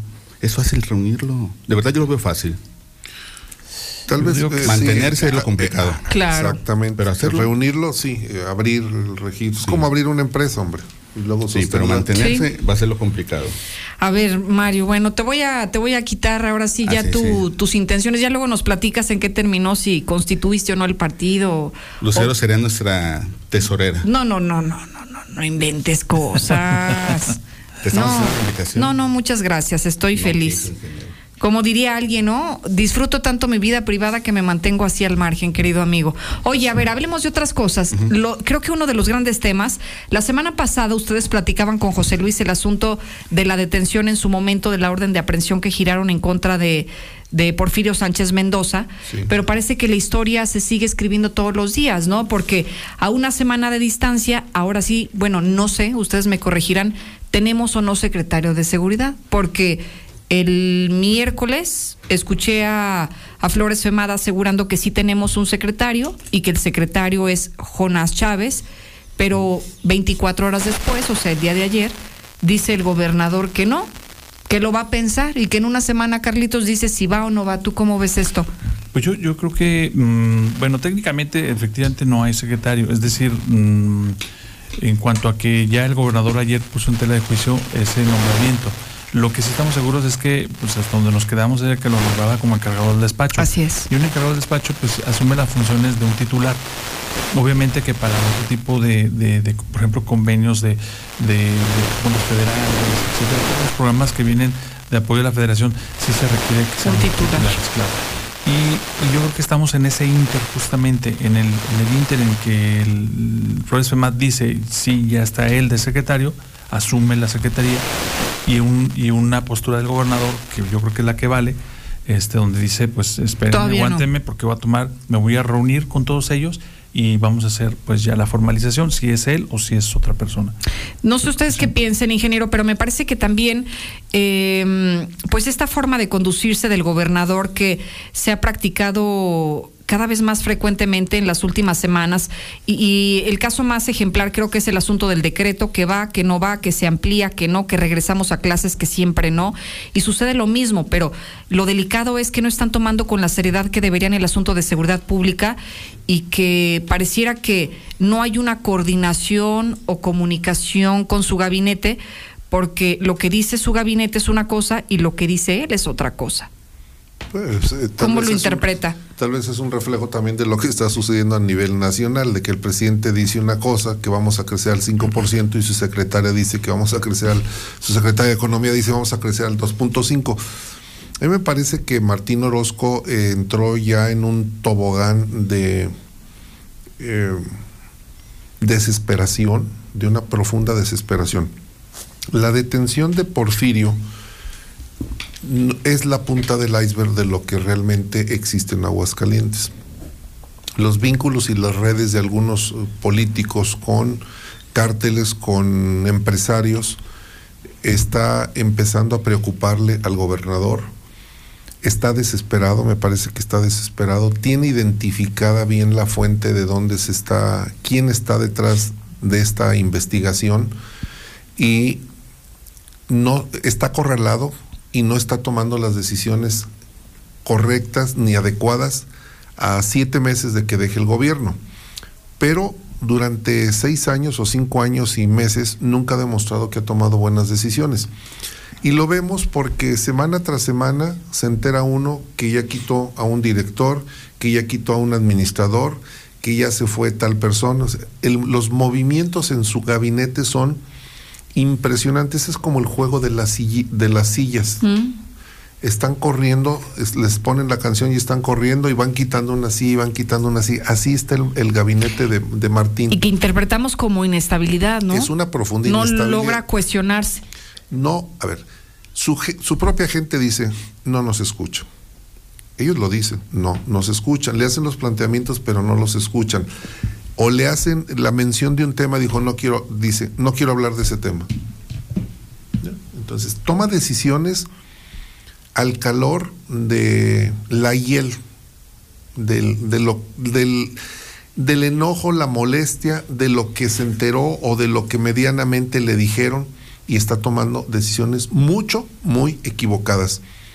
El secretario no va a salir, es un hecho. Siete meses que quedan, ya no alcanza a recomponer el tema de la seguridad. Incluso en esta semana, incluso me mandaban un WhatsApp, una persona me dice, bueno, no puedo decir muchas cosas, pero lo que sí te puedo decir es que estaban pidiendo 5 millones de pesos por la asignación de la Secretaría. 5 millones de pesos para dejarle... a Se me hace hasta poco, ¿no? Pues son siete meses, son siete meses. Tal vez mm, ya no alcanzan a... Hicieron la operación matemática de qué tanto, para qué tanto nos alcanza. pesos, a ver, ándale, ya quédate la, una persona que pues está interesado, dijo, 5 millones y quédatele ya, cierras el, el changarro. Me dieron los datos, me dieron el nombre, me dieron todos los datos. El tema más allá de que si se vende o no se vende, a quién designe o no designe, la situación es que cuando la cabeza no toma correctamente las decisiones, nada va a funcionar. Y puedes tener un buen secretario de seguridad, y no lo digo ni en contra ni a favor de Porfirio, le simple y sencillamente a la persona que tú designes, si no le permites operar, si no le permites trabajar, o si no le corriges lo que se ha detectado que está haciendo mal, las cosas no van a funcionar. Y este es solamente un área. Sí, un podemos- ejemplo de este es- tantos. Es, un ejemplo de tantos. Es un sexenio perdido. Si, vemos, si revisamos las cifras del Producto Interno Bruto de Aguascalientes, se cayó. Si revisamos las inversiones, se cayeron. Si revisamos la generación del empleo, estamos al mismo nivel. En este momento estamos al mismo nivel del 2017, mm, principios de 2018. O sea, y no es por la pandemia. ¿eh?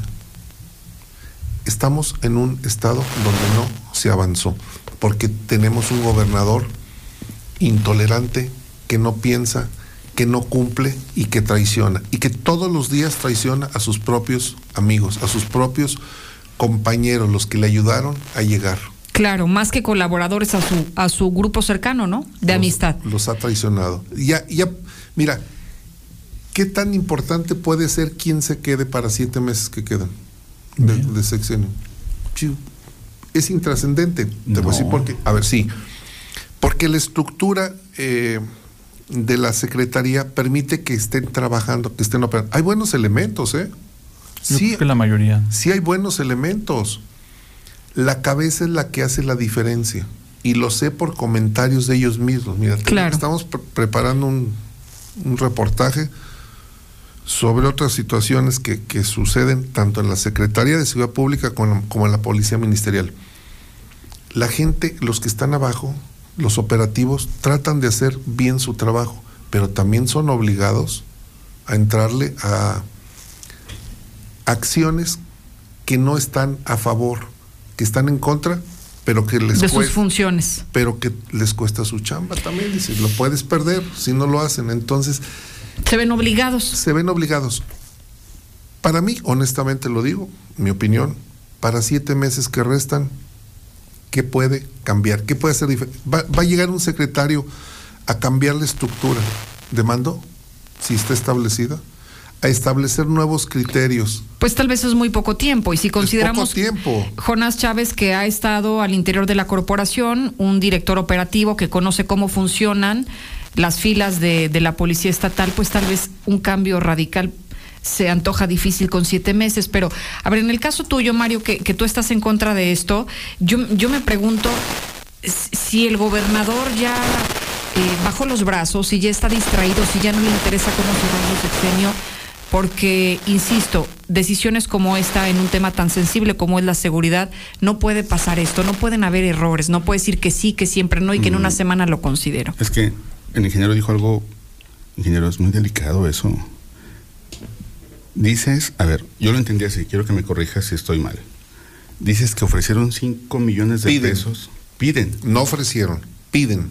Le piden a esta persona 5 millones y pues ya tu entrada. Mira, tenemos un video en donde le están diciendo a algunos comandantes o jefes de grupo cuánto tienen que entregar. Tenemos el video y es reciente. ¿Crees que en las policías, en las corporaciones, no hay cuotas? ¿No hay instrucciones de cuánto tiene que llevar y cuánto deben de aportar?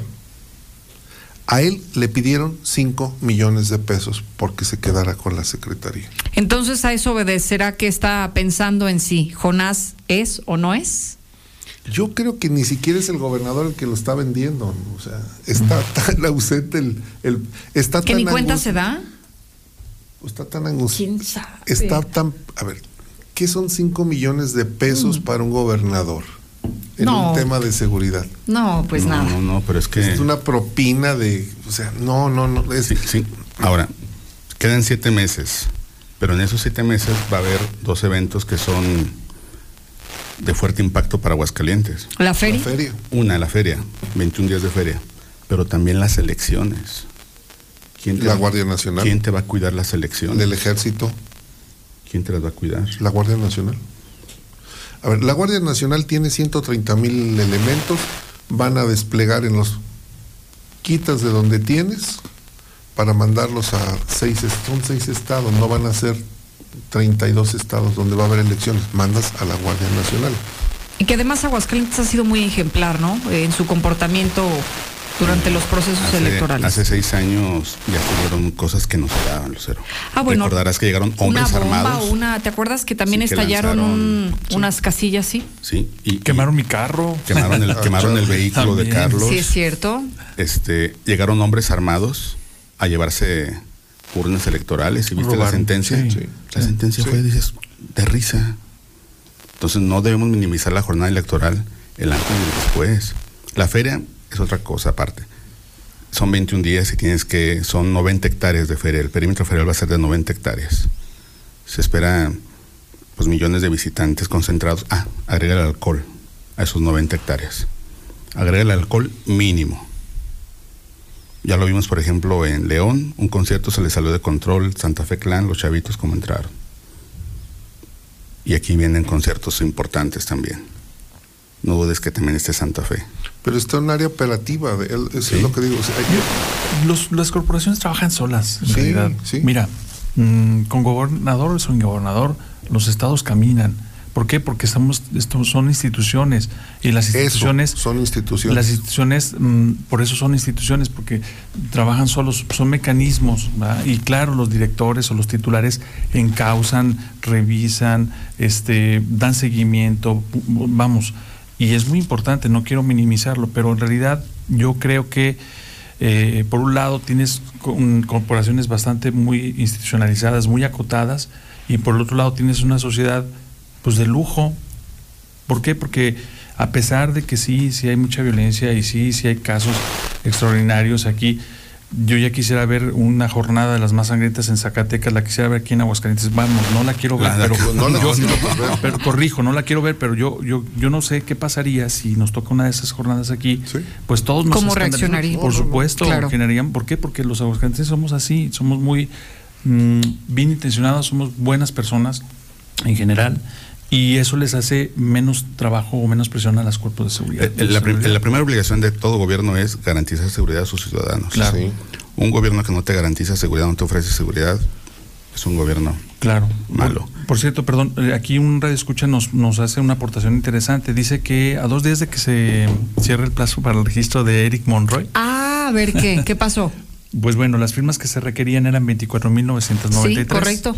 Entonces, él, dos días antes del cierre, él, él nada más aportó 199 firmas. Ah, ya ven, Era lo que decías. entonces no estábamos tan perdidos. Y, y, y de todos modos, de las que reportó, nada más 182 eran válidas. Se encontraron en, Pues el- en los imagínate. listados O sea, de nominales. por sí son pocas y de las pocas, pocas, más pocas se pudieron acreditar. Para, para darnos Muchas una idea de las firmas que, que tenía que contar el señor Monroy, Era llenar el Estadio Victoria a tope. Son muchas, son muchas. Con, Son todo lo- con todos los palcos. Oigan, pero fuera de las de las firmas, yo creo que la reflexión es qué complicado lo tienen quienes buscan esta otra vía, ¿no? O sea, las candidaturas independientes en nuestro país cada vez son más complicadas. El único caso exitoso que se ha logrado aterrizar es el del Bronco y qué mal salió del estado de Nuevo León, pero aquí en Aguascalientes, bueno, ¿quién fue independiente? Gabriel Arellano. Arellano. ¿Cuántas? ¿50 mil o cuántas firmas juntó? Él juntó 50 mil y no Y ganó menos votos. Pues como 11 mil votos, ¿no? No me acuerdo. Sí, como el 11, dato. 12, sí. exactamente. Y luego también estuvo Mauricio González. Sí, También como independiente. Y Carla Espin- eh, Casio. Sí. Casio, Carla Casio. Y, pero cuánto, pero no, Se obtuvo un porcentaje, ya en la votación, Ajá, tuvo un, po- un porcentaje importante Mauricio González que le permitió ser regidor pluri, sí. al igual que Carla Casio, que luego ¿Y salió. qué pasó porque- en esa historia? ¿Te acuerdas que andaba ahí? La estaban investigando por No, un sí, tema sí de fue dinero. culpable, hasta donde tengo entendido fue ¿Pero qué pasó? culpable. Ya, ya, ya no recuerdo qué pasó con esa historia. Es que siempre También de, y de los independientes. nuevo. Y eran- eso fue lo que llegó, que lo decía Mauricio González, yo no sabía a quién llevé. Sí, es en serio. Se lavó las manos. Fíjate que el- el- Muy mal. El modelo de, el modelo de los de los candidatos inde- independientes es muy bueno. Me parece que es un- un- una pieza fundamental para la democracia. Claro. Pero también hay que ser realistas. No es para todos. Es No. como un traje que solamente lo van a poder lucir los que realmente tengan un liderazgo social importante. Ni siquiera económico, social. En. Jalisco, No hay- Kuma- Kumamoto. Kumamoto, Ah, fue un fenómeno. pero ya fue un fenómeno, pero Sí. ¿dónde está? Se eclipsó, No. ¿no? Pues en Pues formó- se fue a un partido, ¿no? Sí, y, y recuerdo que también estaba buscando ser, me parece candidato a presidente municipal allá en Jalisco. Pues mira, eh, eh, personajes como él, por ejemplo, que Sí. destacar, yo no veo en Aguascalientes, sinceramente, y con todo respeto que me merece Eric Monroe, le mando un fuerte abrazo, que además él, él es líder de opinión dentro de su propio gremio, pero nada más eh, hasta ahí y es un buen abogado. En realidad lo que se necesita para encabezar un movimiento de una candidatura independiente, se necesita más. Se necesita un verdadero líder. Tenemos, es cierto, hay una carencia profunda de líderes, pero el primer problema que tenemos es que se construye una partidocracia. La estructura de, de México es que funcione a través de los partidos y eso sí son los vehículos que mencionaba hace un momento Mario César. Luego necesitas un buen conductor. El tema es que no tenemos conductores ni, de- ni para un lado ni para el otro. Ayer lo comentaba en la noche con mi esposa, le decía, qué triste la situación en México, que no existen partidos que puedan oponerse a las burradas y a las tonterías que está cometiendo el presidente y que tengan que ser los medios de comunicación los opositores. Le hace uno de Carlos Loret, Broso, una organización como Mex- Mexicanos en contra de la corrupción y la, la impunidad y los partidos políticos. ¿Dónde están? ¿Dónde están? Se están chiquitos, se achicaron. Bueno, mira, nada más, mm, por este escenario que tú planteas, que además yo también coincido, hay figuras que se est- están rebasando por la, por la derecha, como por ejemplo Luis Donaldo Colosio. Sí. Él está siendo medido y, a- y ahora que con- concretó su, la presidencia municipal, este, yo, yo lo veo como un presidenciable además con un enorme Correcto. arrastre a nivel nacional. Yo creo que él no hay que perder de vista y es un, un hombre, pues hoy tiene un partido, pero yo digo sin partido, pues porque dentro de su partido, que era el PRI, eh, él se No, distanció de una manera Ciudadano. muy, claro, desde a mucho tiempo antes, mm, él se dedicó a estudiar y se dedicó a lo suyo, se formó, él es un cuadro, una persona muy bien formada en todos los sentidos y este hoy la coyuntura lo lleva Movimiento Ciudadano, Ciudadano, hoy está ahí en una presidencia municipal y está por encima de incluso de, de gente de la, de la 4T. Claro. Es, el segundo lugar a ¿no? nivel nacional en las preferencias con solo una diferencia de 18 puntos de la corcholata sin gas. ¿Quién es? Pues Claudia. es violencia política de género. A ver, ¿Qué fue- corcholata sin gas? Pues porque la destapó. eh, Ah, tem- ya, sí, sí, o sea, sí. A ver, sí. el presidente Sí, dijo sí. que él no des- ¿qué? que no destapaba el- que él no destapaba las corcholatas. Sí, sí, sí, es verdad. El hecho de que tú destapes a una persona medio sexenio, lo único que vas a provocar es que la desgastes. Claro. Innecesariamente. Innecesariamente. Y si era su candidata en este momento, no creo que pueda darle ya el poncho como para llegar. Claudia siempre ha estado registrando los niveles más altos en este momento de preferencia rumbo a la presidencial del 24. Marcelo Ebrard se quedó por abajo, Ricardo Monreal ni aparece. O sea, sí. y el fenómeno que le llaman el factor Colosio, y lo platicamos hace 15 días, el factor Colosio es, con todo respeto para Luis Donaldo Colosio Rioja, Ah, Riojas, es un apellido. ¿Qué tiene realmente el muchacho de palmarés de méritos como para ser un candidato a la presidencia de la República? Pues ya lo vamos a ver. O gobierna por fortuna, vamos a ver cómo lo hace. tiene que brincar primero a la presidencia municipal. ¿Qué es lo que tiene? Sí, un apellido de un mártir, de un colosio que tampoco sabemos que, Que hubiera sido. que hubiera sido, porque fue un mártir de un partido, nada más. Un, partido lo mandó matar. Bueno, el tema sigue siendo es que, que hay una carencia de liderazgos. Él tiene, Luis Donaldo tiene un apellido vamos a decir políticamente rimbombante, pero no tiene los palmarés que, que un político requiere. Fuera de él, ¿quién está? Pregunto. Fuera de él. No hay, y es el, el diamante negro que No, dice que mató a dos. no, o sea, ¿quién más? no, a ver, está, ese es el problema. Mira, ¿Palazuelos? Sí, Palazuelos. Palazuelos. Yo tengo otra versión de Palazuelos. Tu ingeniero creo que sabes más del tema. Es una entrevista antigua la que dijeron, ¿no? Sí. Es una entrevista muy antigua con el Jordi. Con Jordi. Y se destapó porque dijo, pues ¿quién nos va a escuchar? Y luego aparte fueron, creo, amigos en el Big Oye, Brother. lo malo es que todavía no sabía que estaba maquinando ya ser candidato y Pero, toma. pero legalmente dijo algo interesante. Sí, dijo muchas cosas. Dijo, el sujeto llegó y nos disparó. Ya tenía pólvora. Dijo, nosotros disparamos porque ya teníamos... Es, es defensa propia. Sí, él lo dijo, soy abogado y me... El tema no es ese. El tema es la burbuja mediática en la que él vive y que se le revirtió. Y que gente de su propio partido no lo quieren. Pero a ver, vamos a pensar en Palazuelos, que la brinca.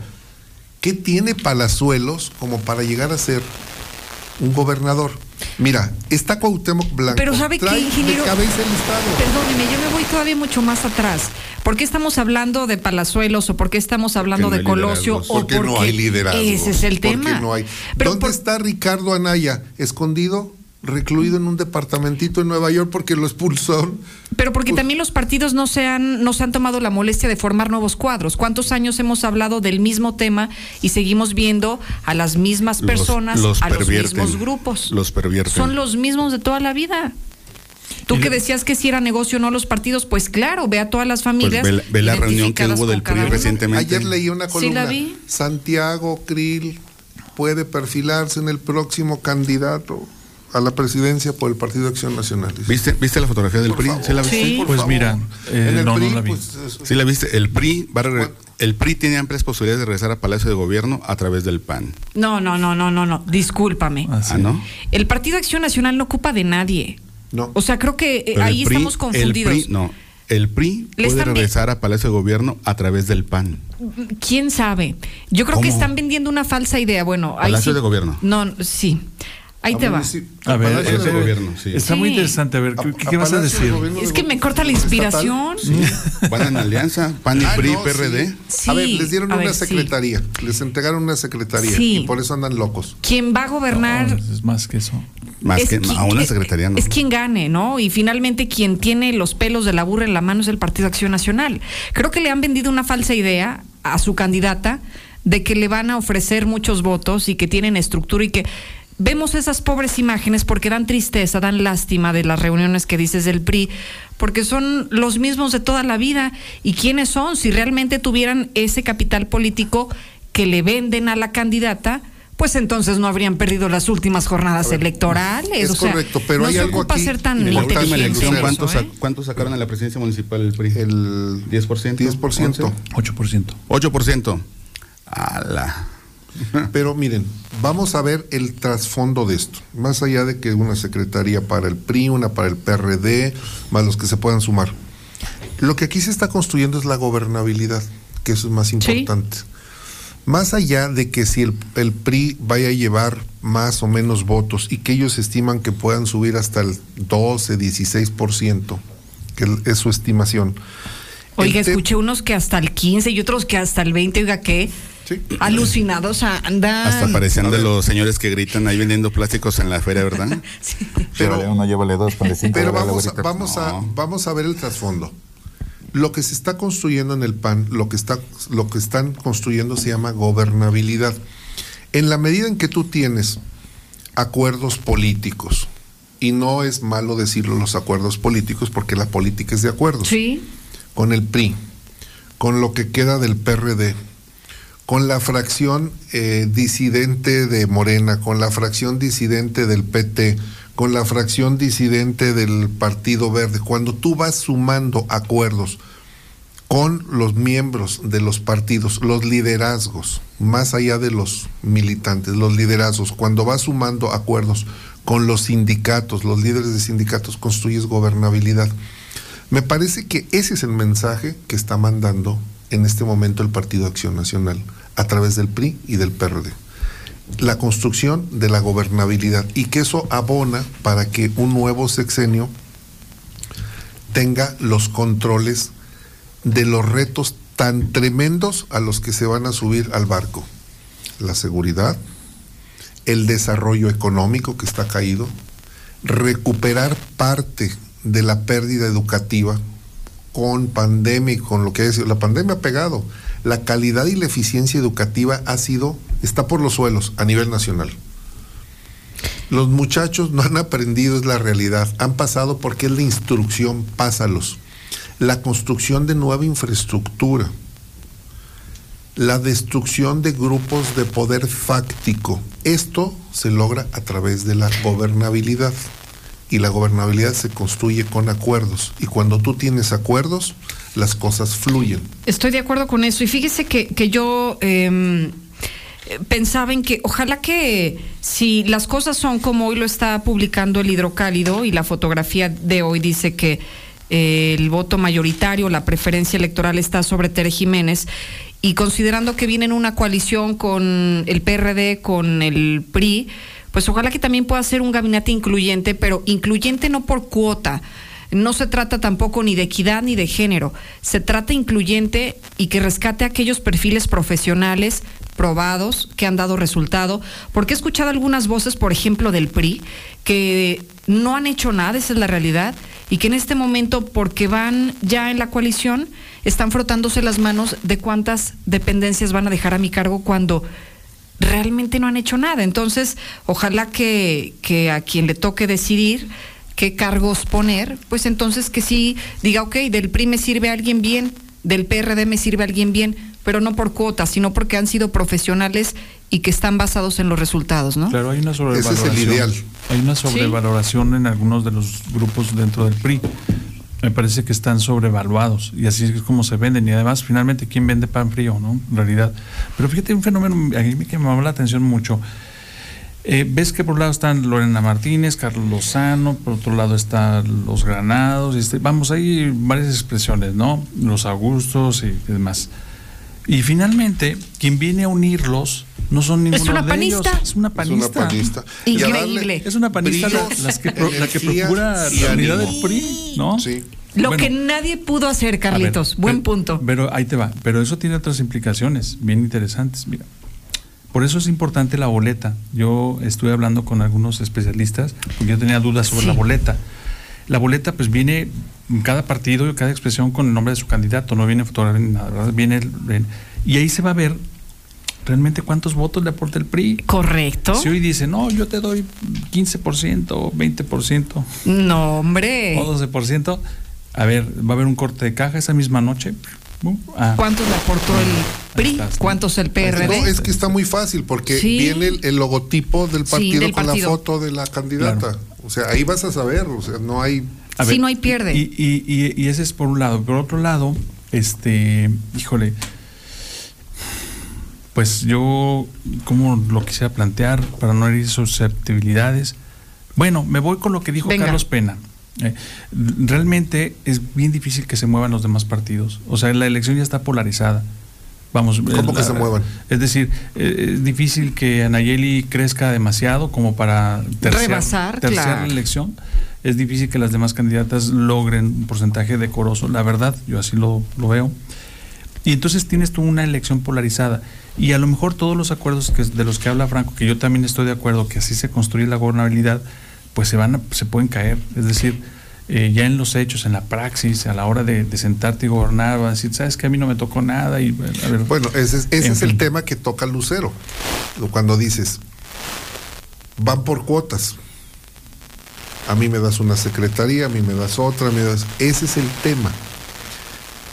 En el PRI hay una algarabía porque van a tener una secretaría. Y entonces se van a empezar Sí. a pelear quién va a ser el secretario, que finalmente lo va a, ¿A cuál decidir- grupo le damos? ¿A cuál- este o a lo este va o a a decidir este? Alito, el presidente del, ¿Del PRI? Del PRI. Y va a decir... Oye, ¿cuáles van a dar a los del PRI? ¿Ya se sabe? no, ¿Qué anda sonando? ¿Cuál de todas les toca? no, no, porque pues Toño ¿Dó- ¿Dónde. ¿Dónde se desempeñan mejor? Do- Oye, no. pues, La- lo que sí se dice es que el Instituto de Cultura es para el PRD. el cultural. SIC, así le pongo, SIC. Ese sí, esa ya está. Mm. Desde el, desde el municipio ya les había tocado Sí, al ya- PRD, sí, ¿no? Ya ya- traen Ah, experiencia ahí. Tiempo. Ahora que mencionas municipio. Recién platicaba hace como tres años, antes de pandemia, con el que fue director del IMAC. Sí. Alejandro Vázquez. No recuerdo su apellido, pero sí. Es Zúñiga, se apellida Zúñiga también. Vázquez Zúñiga. Zúñiga, Vázquez sí. Zúñiga. Y él era director del IMAC. Sí, Estuvo sí, sí. con Toño, Con Toño y luego con Tere. un tiempo. Y, le- y yo le decía, es que tú estás ahí por el PRD. Dijo, no, Dije, ¿cómo no? Entonces, ¿por quién? ¿Quién lo puso? Que por sus méritos. Yo Ah, le decía, ok. Yo le decía, "Sí, yo tengo entendido que estás ahí por el PRD, si no, no estarías ahí. Y uno quisiera pensar que la izquierda es culta, que se que están ahí por cultos. Pero no, la realidad es que son cuotas que, que reciben por prestar el membrete y prestar su gente. Ahora, como- yo no me he puesto a pensar en ese. Sí, yo no me he puesto a pensar en lo que ha dicho Carlos. La boleta ele- electoral va a aparecer una carta de lotería mexicana. A ver, sería pensando en Tere. Que va a ver, vamos a tomar Aquí ese está, orden. mira. A ver, son cinco, son cinco candidatos. Cinco candidatas, pero iría Tere con toda la coalición. No. ¿Una imagen? No. ¿Cómo será el diseño? No Tere, va- no va la imagen PRI, del candidato, Tere, ¿eh? PRD, Tere. O sea, en la boleta aparecería tres veces Tere. Sí. Ok. Y luego Pues n- Sola Nora. Sola Nora, nada más una fotografía de Nora. Y luego Fuerza por México, Una sola. Teresita, Teresita Sola. una sola. Ana- la otra Anayeli. Tenemos dos Anayelis, ¿eh? Anayeli, Ah, sí. Sí, una nada más. Y luego Marta iría dos, Dos. Por el verde y el PT. ¿Y quién más? ya, son cinco, Habría siete fotografías. como siete. Ah, sí. De las imágenes de las de las candidatas. imágenes de la. Bueno, es que no, Pero no, aparece la foto, los ¿verdad? Sí, no. según yo Pero nada más aparece el logotipo. Y el nombre. Es que el ingeniero dijo que la foto. Sí, No, sí pero lo dijo foto. me- y me quedé Sí. pensando, pero, Pero ya me acordé no, que según no. yo no. Sí, sí, lo dijo ahorita sí. Y, según yo nada más son los logotipos, ¿no? Los logotipos de los Son, son partidos. los, son logotipos. Sí. nada más. Ya que si se equivocan esta vez para votar los del PRI, los del PRD y PAN, va a ser muy malo. Pero ¿por qué se equivocan? Si viene el nombre. Porque acuérdate quién, quién ganó una elección por, por los votos nulos. Por el que tú decías, ¿Cuál? también. Con el que se encontró Lucero. Que Ah. anduvo haciendo una mala campaña de. Estaba de- él era el responsable. Sí. A ver, es que no platiquen chistes No, no. locales porque luego la gente no, No, no, entiende es y da lo que pasa, coraje. claro. Uno que está Mira, se pone rojito, se pone rojo, se, No. se ruboriza. No, es Hace mucho no veía que alguien se ruborizara, Carlitos. Es que acordé de algo interesante, es justamente en esa confusión. Es que sí es cierto, puede haber riesgo, yo creo que es el reto de los de los y en esta ocasión no habrá riesgo de que se equivoquen. No, porque incluso mira, si tú por ejemplo votas en una misma boleta, cruzas PRD, PAN y PRI, Vale. los- va, va el voto y, y Vale. el acumulado se reparte entre los partidos. Si por ejemplo después de la elección hubo 300 votos de esa característica, 100 para cada uno. Claro, de los es partidos, proporcional. Por contabilidad. Eh, pero si tú cruzas un, un- un partido y otro distinto, ahí se anula el voto. Sí. Entonces va a estar Ahí puede ser. Ya Oigan, que se dices, no, no es posible. No, no, ¿cómo crees? Oigan, ¿y qué piensan sobre, bueno, algo que se estuvo platicando mucho entre los pasillos es, más allá de, de quiénes son las candidatas o precandidatas, que es el término correcto en este momento, el ver que varias de esas figuras que hoy van a aparecer en la boleta pertenecen al mismo grupo político. O sea, Lorena Martínez, Anayeli Muñoz, Lorena Martínez, Natsieli Rodríguez en Fuerza Pro México, Anayeli en el Partido de Movimiento Ciudadano y detrás de ambas figuras Lorena Martínez y también hoy muy cercana a la candidata Tere Jiménez. Algunos decían que trataban esto como, entre las teorías que escuché, por eso lo pongo sobre la mesa para que ustedes nos digan qué, piensan, que pareciera como si estuviera ofreciendo a la candidata puntera, a Tere Jiménez, un escenario de que, de que le van a ayudar, de que no va a correr riesgos, de que tiene todo bajo control. No sé ustedes qué piensen al respecto. Pues al final del día, si las divisiones finalmente van a beneficiar a que lleva la cabeza en realidad, porque eso impide que otros, mm, por ejemplo, muy caso, muy concretamente en el caso de Aguascalientes, por ejemplo, yo siento que esta, eh, mm, por ejemplo, Nacheli y, y esta Nacheli le va a restar votos a Morena porque traen y comparten la misma estructura. Sí. Este, por ejemplo, Marta va a ser difícil que le quite votos al PAN, pero pudieras considerarlo que así puede ser. ¿verdad? Puede ser, aunque me da la sensación de que también van contra Morena, porque el Verde y el PT son socios, aliados, amigos de Unimugre Claro. de Morena. Entonces, creo que ahí... Hasta comparten ahí- el eslogan. Sin embargo, sin embargo la- el rasgueo de votos va a ser muy marginal. ¿Cuántos puntos crees que le Por eso, quitar? o sea, ¿qué tanto puedes ofrecer con eso? Yo creo que... mm, Por eso digo, no se apantallen. Exactamente. El, sí. eh, es un hecho que el PAN va a tener todo el control. En el caso de Fuerza por México, es una embestida de Ricardo Monreal al grupo de Claudia Sheinbaum. Ujú. porque Fuerza por México es, él es el padre putativo de ese partido, y están llevando a una perredista, una morenista. Encintada de lorenista, por Eh, cierto. sí. De priista. De priista, sí. sí. Es lo que tú decías. Sí. Y eh, Fuerza por México lo que está haciendo es generarle una, un contrapeso a Morena. Así es. Un punto, dos, los que pueda, le está generando un contrapeso. Luego, en el PT, la alianza PT Verde, pues está desarticulada.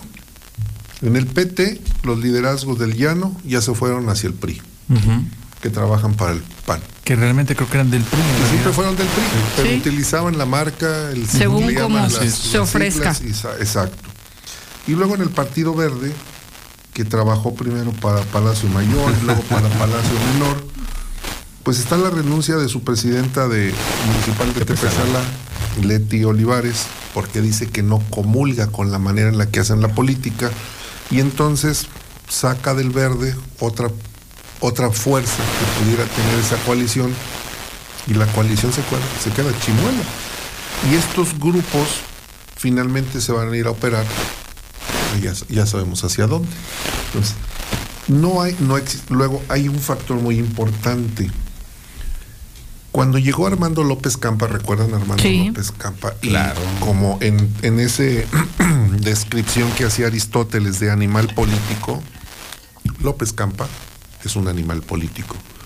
Él le dio la vida a, a Movimiento Ciudadano antes, ¿cómo se llamaba? Convergencia. Convergencia. Convergencia por la democracia. Porque él renunció al PRI, era presidente del Él era del diputado PRI, renunció en una reunión terrible. Quebró vidrios. Sí, sí, fue terrible. Porque si alguien hizo el castillo de cristal, fue López Campa.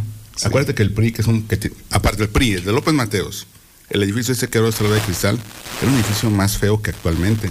Pero cuando estuvo de presidente López. Campa, Lo remodelaron. pues hizo un castillo de cristal el hombre. Para que todos sus asistentes dejaran se peinaran, maquillaran, dieran chapetitos, ¿verdad? Y. ¿Qué pasó? No, no, estoy- pues sí, porque tiene cristal, eh, digo, Pues sí, cristal tiene tiene, que- son son, Son sí, espejos. Son espejos. espejos. La casa de los espejos. La casa de los espejos. Entonces llegó y cuando renunció se fueron quebrando puertas, ¿recuerdas? Sí, fue todo un espectáculo. Y luego Pero bueno, fundó Convergencia por la Democracia, Y luego después. fue regidor, Sí. fue regidor, fue regidor con, si no mal recuerdo, ¿con quién habría sido? ¿Con Gabriel? No, no creo. que No, yo creo que fue antes, fue ¿no? antes. Pero fue regidor, estuvo ahí, luego estuvo en Profeco. Sí. En Profeco ha sido de los más activos, ¿eh? En Profeco fue muy activo, o sea, sí le sabe al, Al tema. no, sí le sabe. Bueno, pero nos entonces- desviamos. y ahora es Ingeniero, rector, algo iba a ahora es rector, decir. No, ya no. ¿Desde qué hora? Ya no, ya, ya no es rector de la De, de- UPA. te leí, ¿verdad? de la Desde- Universidad Tú, lo- tú lo, Politécnica. tú lo escribiste, Sí, ¿verdad? empezó a Así salir su leí. gente, empezó a salir. Mira, Pero ya me hubo habían dicho eso una reunión y por eso es a lo que quiero llegar. Terry ha tenido muchas reuniones. Se reunió ya con los exgobernadores y López Campa le ofreció una comida. Yo tenía el dato porque me lo comentaron que López Campa había regresado. Cuando regresa a Aguascalientes dije, "Mm, regresa López Campa. Se hablaba de que podía ser el secretario de gobierno. que- No. Bueno, es, un, es una persona mm, políticamente valiosa, como funcionario bueno, que está haciendo López Campa en la Universidad Politécnica. Y alguien me dijo, viene a operarle a Martín en la elección, apoyar a su candidato o a su candidato. No le funcionó a Martín porque no pudo tener los hilos. Claro. Finalmente prepara una comida, comensales de ahí me dicen, pues es que el apoyo para Tere. Promueve Armando López Campa el apoyo para Tere. Y esto, este operador en el Partido Acción Nacional o con Tere, de manera eh, externa o interna, es de, es de preocuparle a Morena. Porque si Morena pensaba que iba a tener 20 puntos, 15 puntos, probablemente ni eso los, los llegue a obtener. Y entonces esto me abona más a lo que yo decía. El PAN, Tere, están construyendo gobernabilidad. López Campa es una persona que sabe construir gobernabilidad, que es lo que no tenemos en este momento en el Estado. ¿eh? No tenemos Iba a decir una palabra, pero no. Ah, ¿También hay violencia política contra los hombres? Es que es el detalle. Violencia política contra los hombres no hay, ¿verdad? Creo que no. Bueno, pero me reservo la palabra. La persona que está en este momento sentado en la silla de Palacio de Gobierno no puede, no toca la flauta porque no le da. O sea, está mal. Y esto, esto que, que nosotros necesitamos es justamente estructuras de gobierno sólidas, proactivas y productivas, porque tenemos en el gobierno federal un partido que viene destruyendo instituciones. Claro. Y nos quedan solamente tres estados, nos van a quedar tres estados, Aguascalientes, Guanajuato y Querétaro. Bueno, a ver, adelante. No, no, no. eh, Ante este escenario, yo ahora sí estoy cada vez más convencido que vamos a ver una elección de Estado. Vamos a ver que a Nora le van a ayudar de parte de la Federación, como ya lo están haciendo. Simplemente la fotografía que ella publica con el secretario de Claro. Gobernación, que no me queda claro si era campaña, si el señor secretario de Gobernación vota aquí o va a tener este ¿Alguna ver. ¿Algo? Sí, este, y yo lo que digo es que, mm, por ejemplo, ya empezaron a articularle, por ejemplo, a Nacheli le acaban de montar una, que yo creo que a lo mejor ya se enteró, se enteró hoy, o a lo mejor se enteró ¿Cuál, ayer. Carlos? Un- Una, una denuncia grave, y la verdad, mm, lo curioso es que viene con turbo, viene muy acelerada esa, esa, esa estrategia, y quieren justamente ir quitándole las piedras en el camino a Morena. Y como esa hay varias. Entonces, ¿Y de qué yo tema sí es? Creo, creo que tiene que ver con su asunto del Congreso, de, de unas nóminas ahí. Ok. de- no es nuevo, el asunto ya no es nuevo, ya se conoció, pero bueno, ese es un tema que en todo caso ella la va a tener que aclarar si es que decide hacerlo. Claro. Si no, pues es un tema, la verdad es que eh, jurisdiccional y pues solamente... Seguirá es- su curso. Sí, claro que sí. Pero ese es el punto. Mm, yo veo ya la mano del Estado mexicano, el gobierno federal, metida en la elección de Aguascalientes, en- con ese tipo de detalles y otros que nos ocuparemos la próxima semana. Pero yo sí creo que este me parece que sí le van a operar a, a Nora la elección y yo creo que aun cuando se lo operen, no creo que gane. Porque si tú habláramos de un diferencial de mm, 10 puntos, 9 puntos, 7 puntos, bueno, pues todo ese tipo de Pero es elecciones 2 a funciona. 1, o sea, es complicado Pero el- cómo reviertes estas. Según esa encuesta es 2 a 1, pero dice Nora que tiene otras encuestas que no manda a hacer ella, que la diferencia son de 11 puntos. Aquí se lo dijo Pepe ayer o antier, ¿cuándo vino? Ayer Pues estuvo. sí, Pues habrá que verlas, que nos las comparta y Dice las que son analizamos, otros. ¿no? Porque acuérdense que sacó una Massive Caller hace que 15 días. Sí. Sí. Y era la diferencia, se había reducido. Y luego ya sacó otra donde la diferencia aumenta un poquito, pero disminuyeron los indecisos. Ya. Le compensaron ahí. Y esta encuestadora es la misma que nos presumía Arturo Ávila hace un año, ustedes recordarán, donde los dan en empate. Sí, bueno, y los resultados ya los Y- y conocemos. entonces yo digo, a ver, a ver, si esta es la que le daba a Arturo los empates, ¿y qué chinga le pusieron? Dije, no. Tengo mis dudas. Pues habrá que ver las tendencias, ¿no? Más allá de los números, cómo se comportan. Pregúntele a Arturo si confía en eso. Porque él las compraba. Sí. Eh, Hasta metió a Roy Campos en un problema muy grave. Ustedes muy recordarán feo. El año que, que si alguien manejó esas encuestas fue Arturo Ávila. Y nos, mane- y nos presumía que iba empatado. Sí. Y al final fue una mega chinga. Pues sí. A ver, señores, ya casi nos tenemos que ir, entonces entramos en, en los temas de En cada uno. Sí. final. A ver, Mario. Nos vemos al rato, Pepe. Ah, no. No te está escuchando, dale chance. Sí, ah, va a escuchar la repetición, si no Sí. es que la quiten. Este, ingeniero, me quedo eh, con el dato ese de que piden 5 millones de pesos. Pues está barato, ándale. No, no. No, pero eh, más allá de- de- del costo, o sea, lo delicado es que cómo es que que vendan la se están exactamente, cómo se venden. ¿Y crees que no las venden? No tengo la menor duda, pero tampoco la prueba. Entonces con eso cerramos, Mario. No, no. ¿Ah, es que es tienes muy- más? muy A ver. delicado.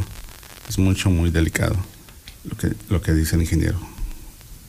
Porque la seguridad pública, ustedes recordarán, si reciben los boletines de prensa de seguridad pública estatal, el segundo párrafo siempre comenzaba por instrucciones de Porfirio Sánchez, del secretario. Ahora ya no, ahora quien da las instrucciones es el encargado del despacho. Tenemos un mando único que varios presidentes municipales se opusieron a él, Así sí, es. el mando Sí. coordinado. Imagínense lo peligroso de tener un mando único en ocasiones.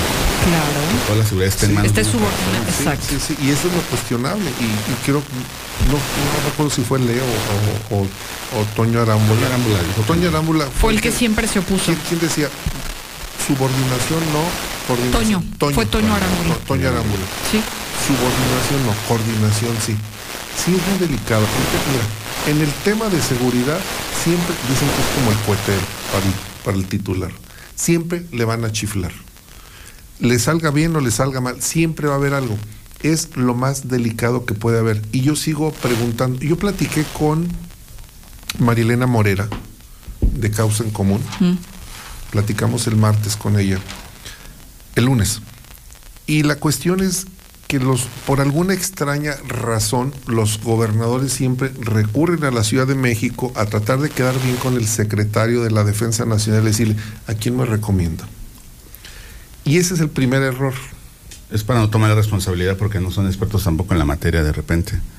Bueno, cuando tú vas a, cuando tú estás en campaña, lo primero que tienes que tener es ya un proyecto de gobierno. Y presentarlo a la gente. Imagínate que los, las candidatas, sería interesante que las candidatas nos dijeran quiénes serían sus Funcionario, sus su gabinete, estaría interesante. Bueno, eso, eso es muy importante.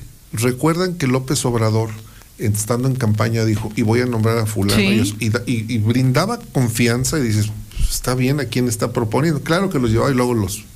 Y que quita- siempre no. Pero, Juanitos. Mira, en, en- en uno de los artículos que escribí para el hidrocálido, precisamente establezco ahí cuáles serían los principales retos a los que se va a enfrentar el próximo gobierno.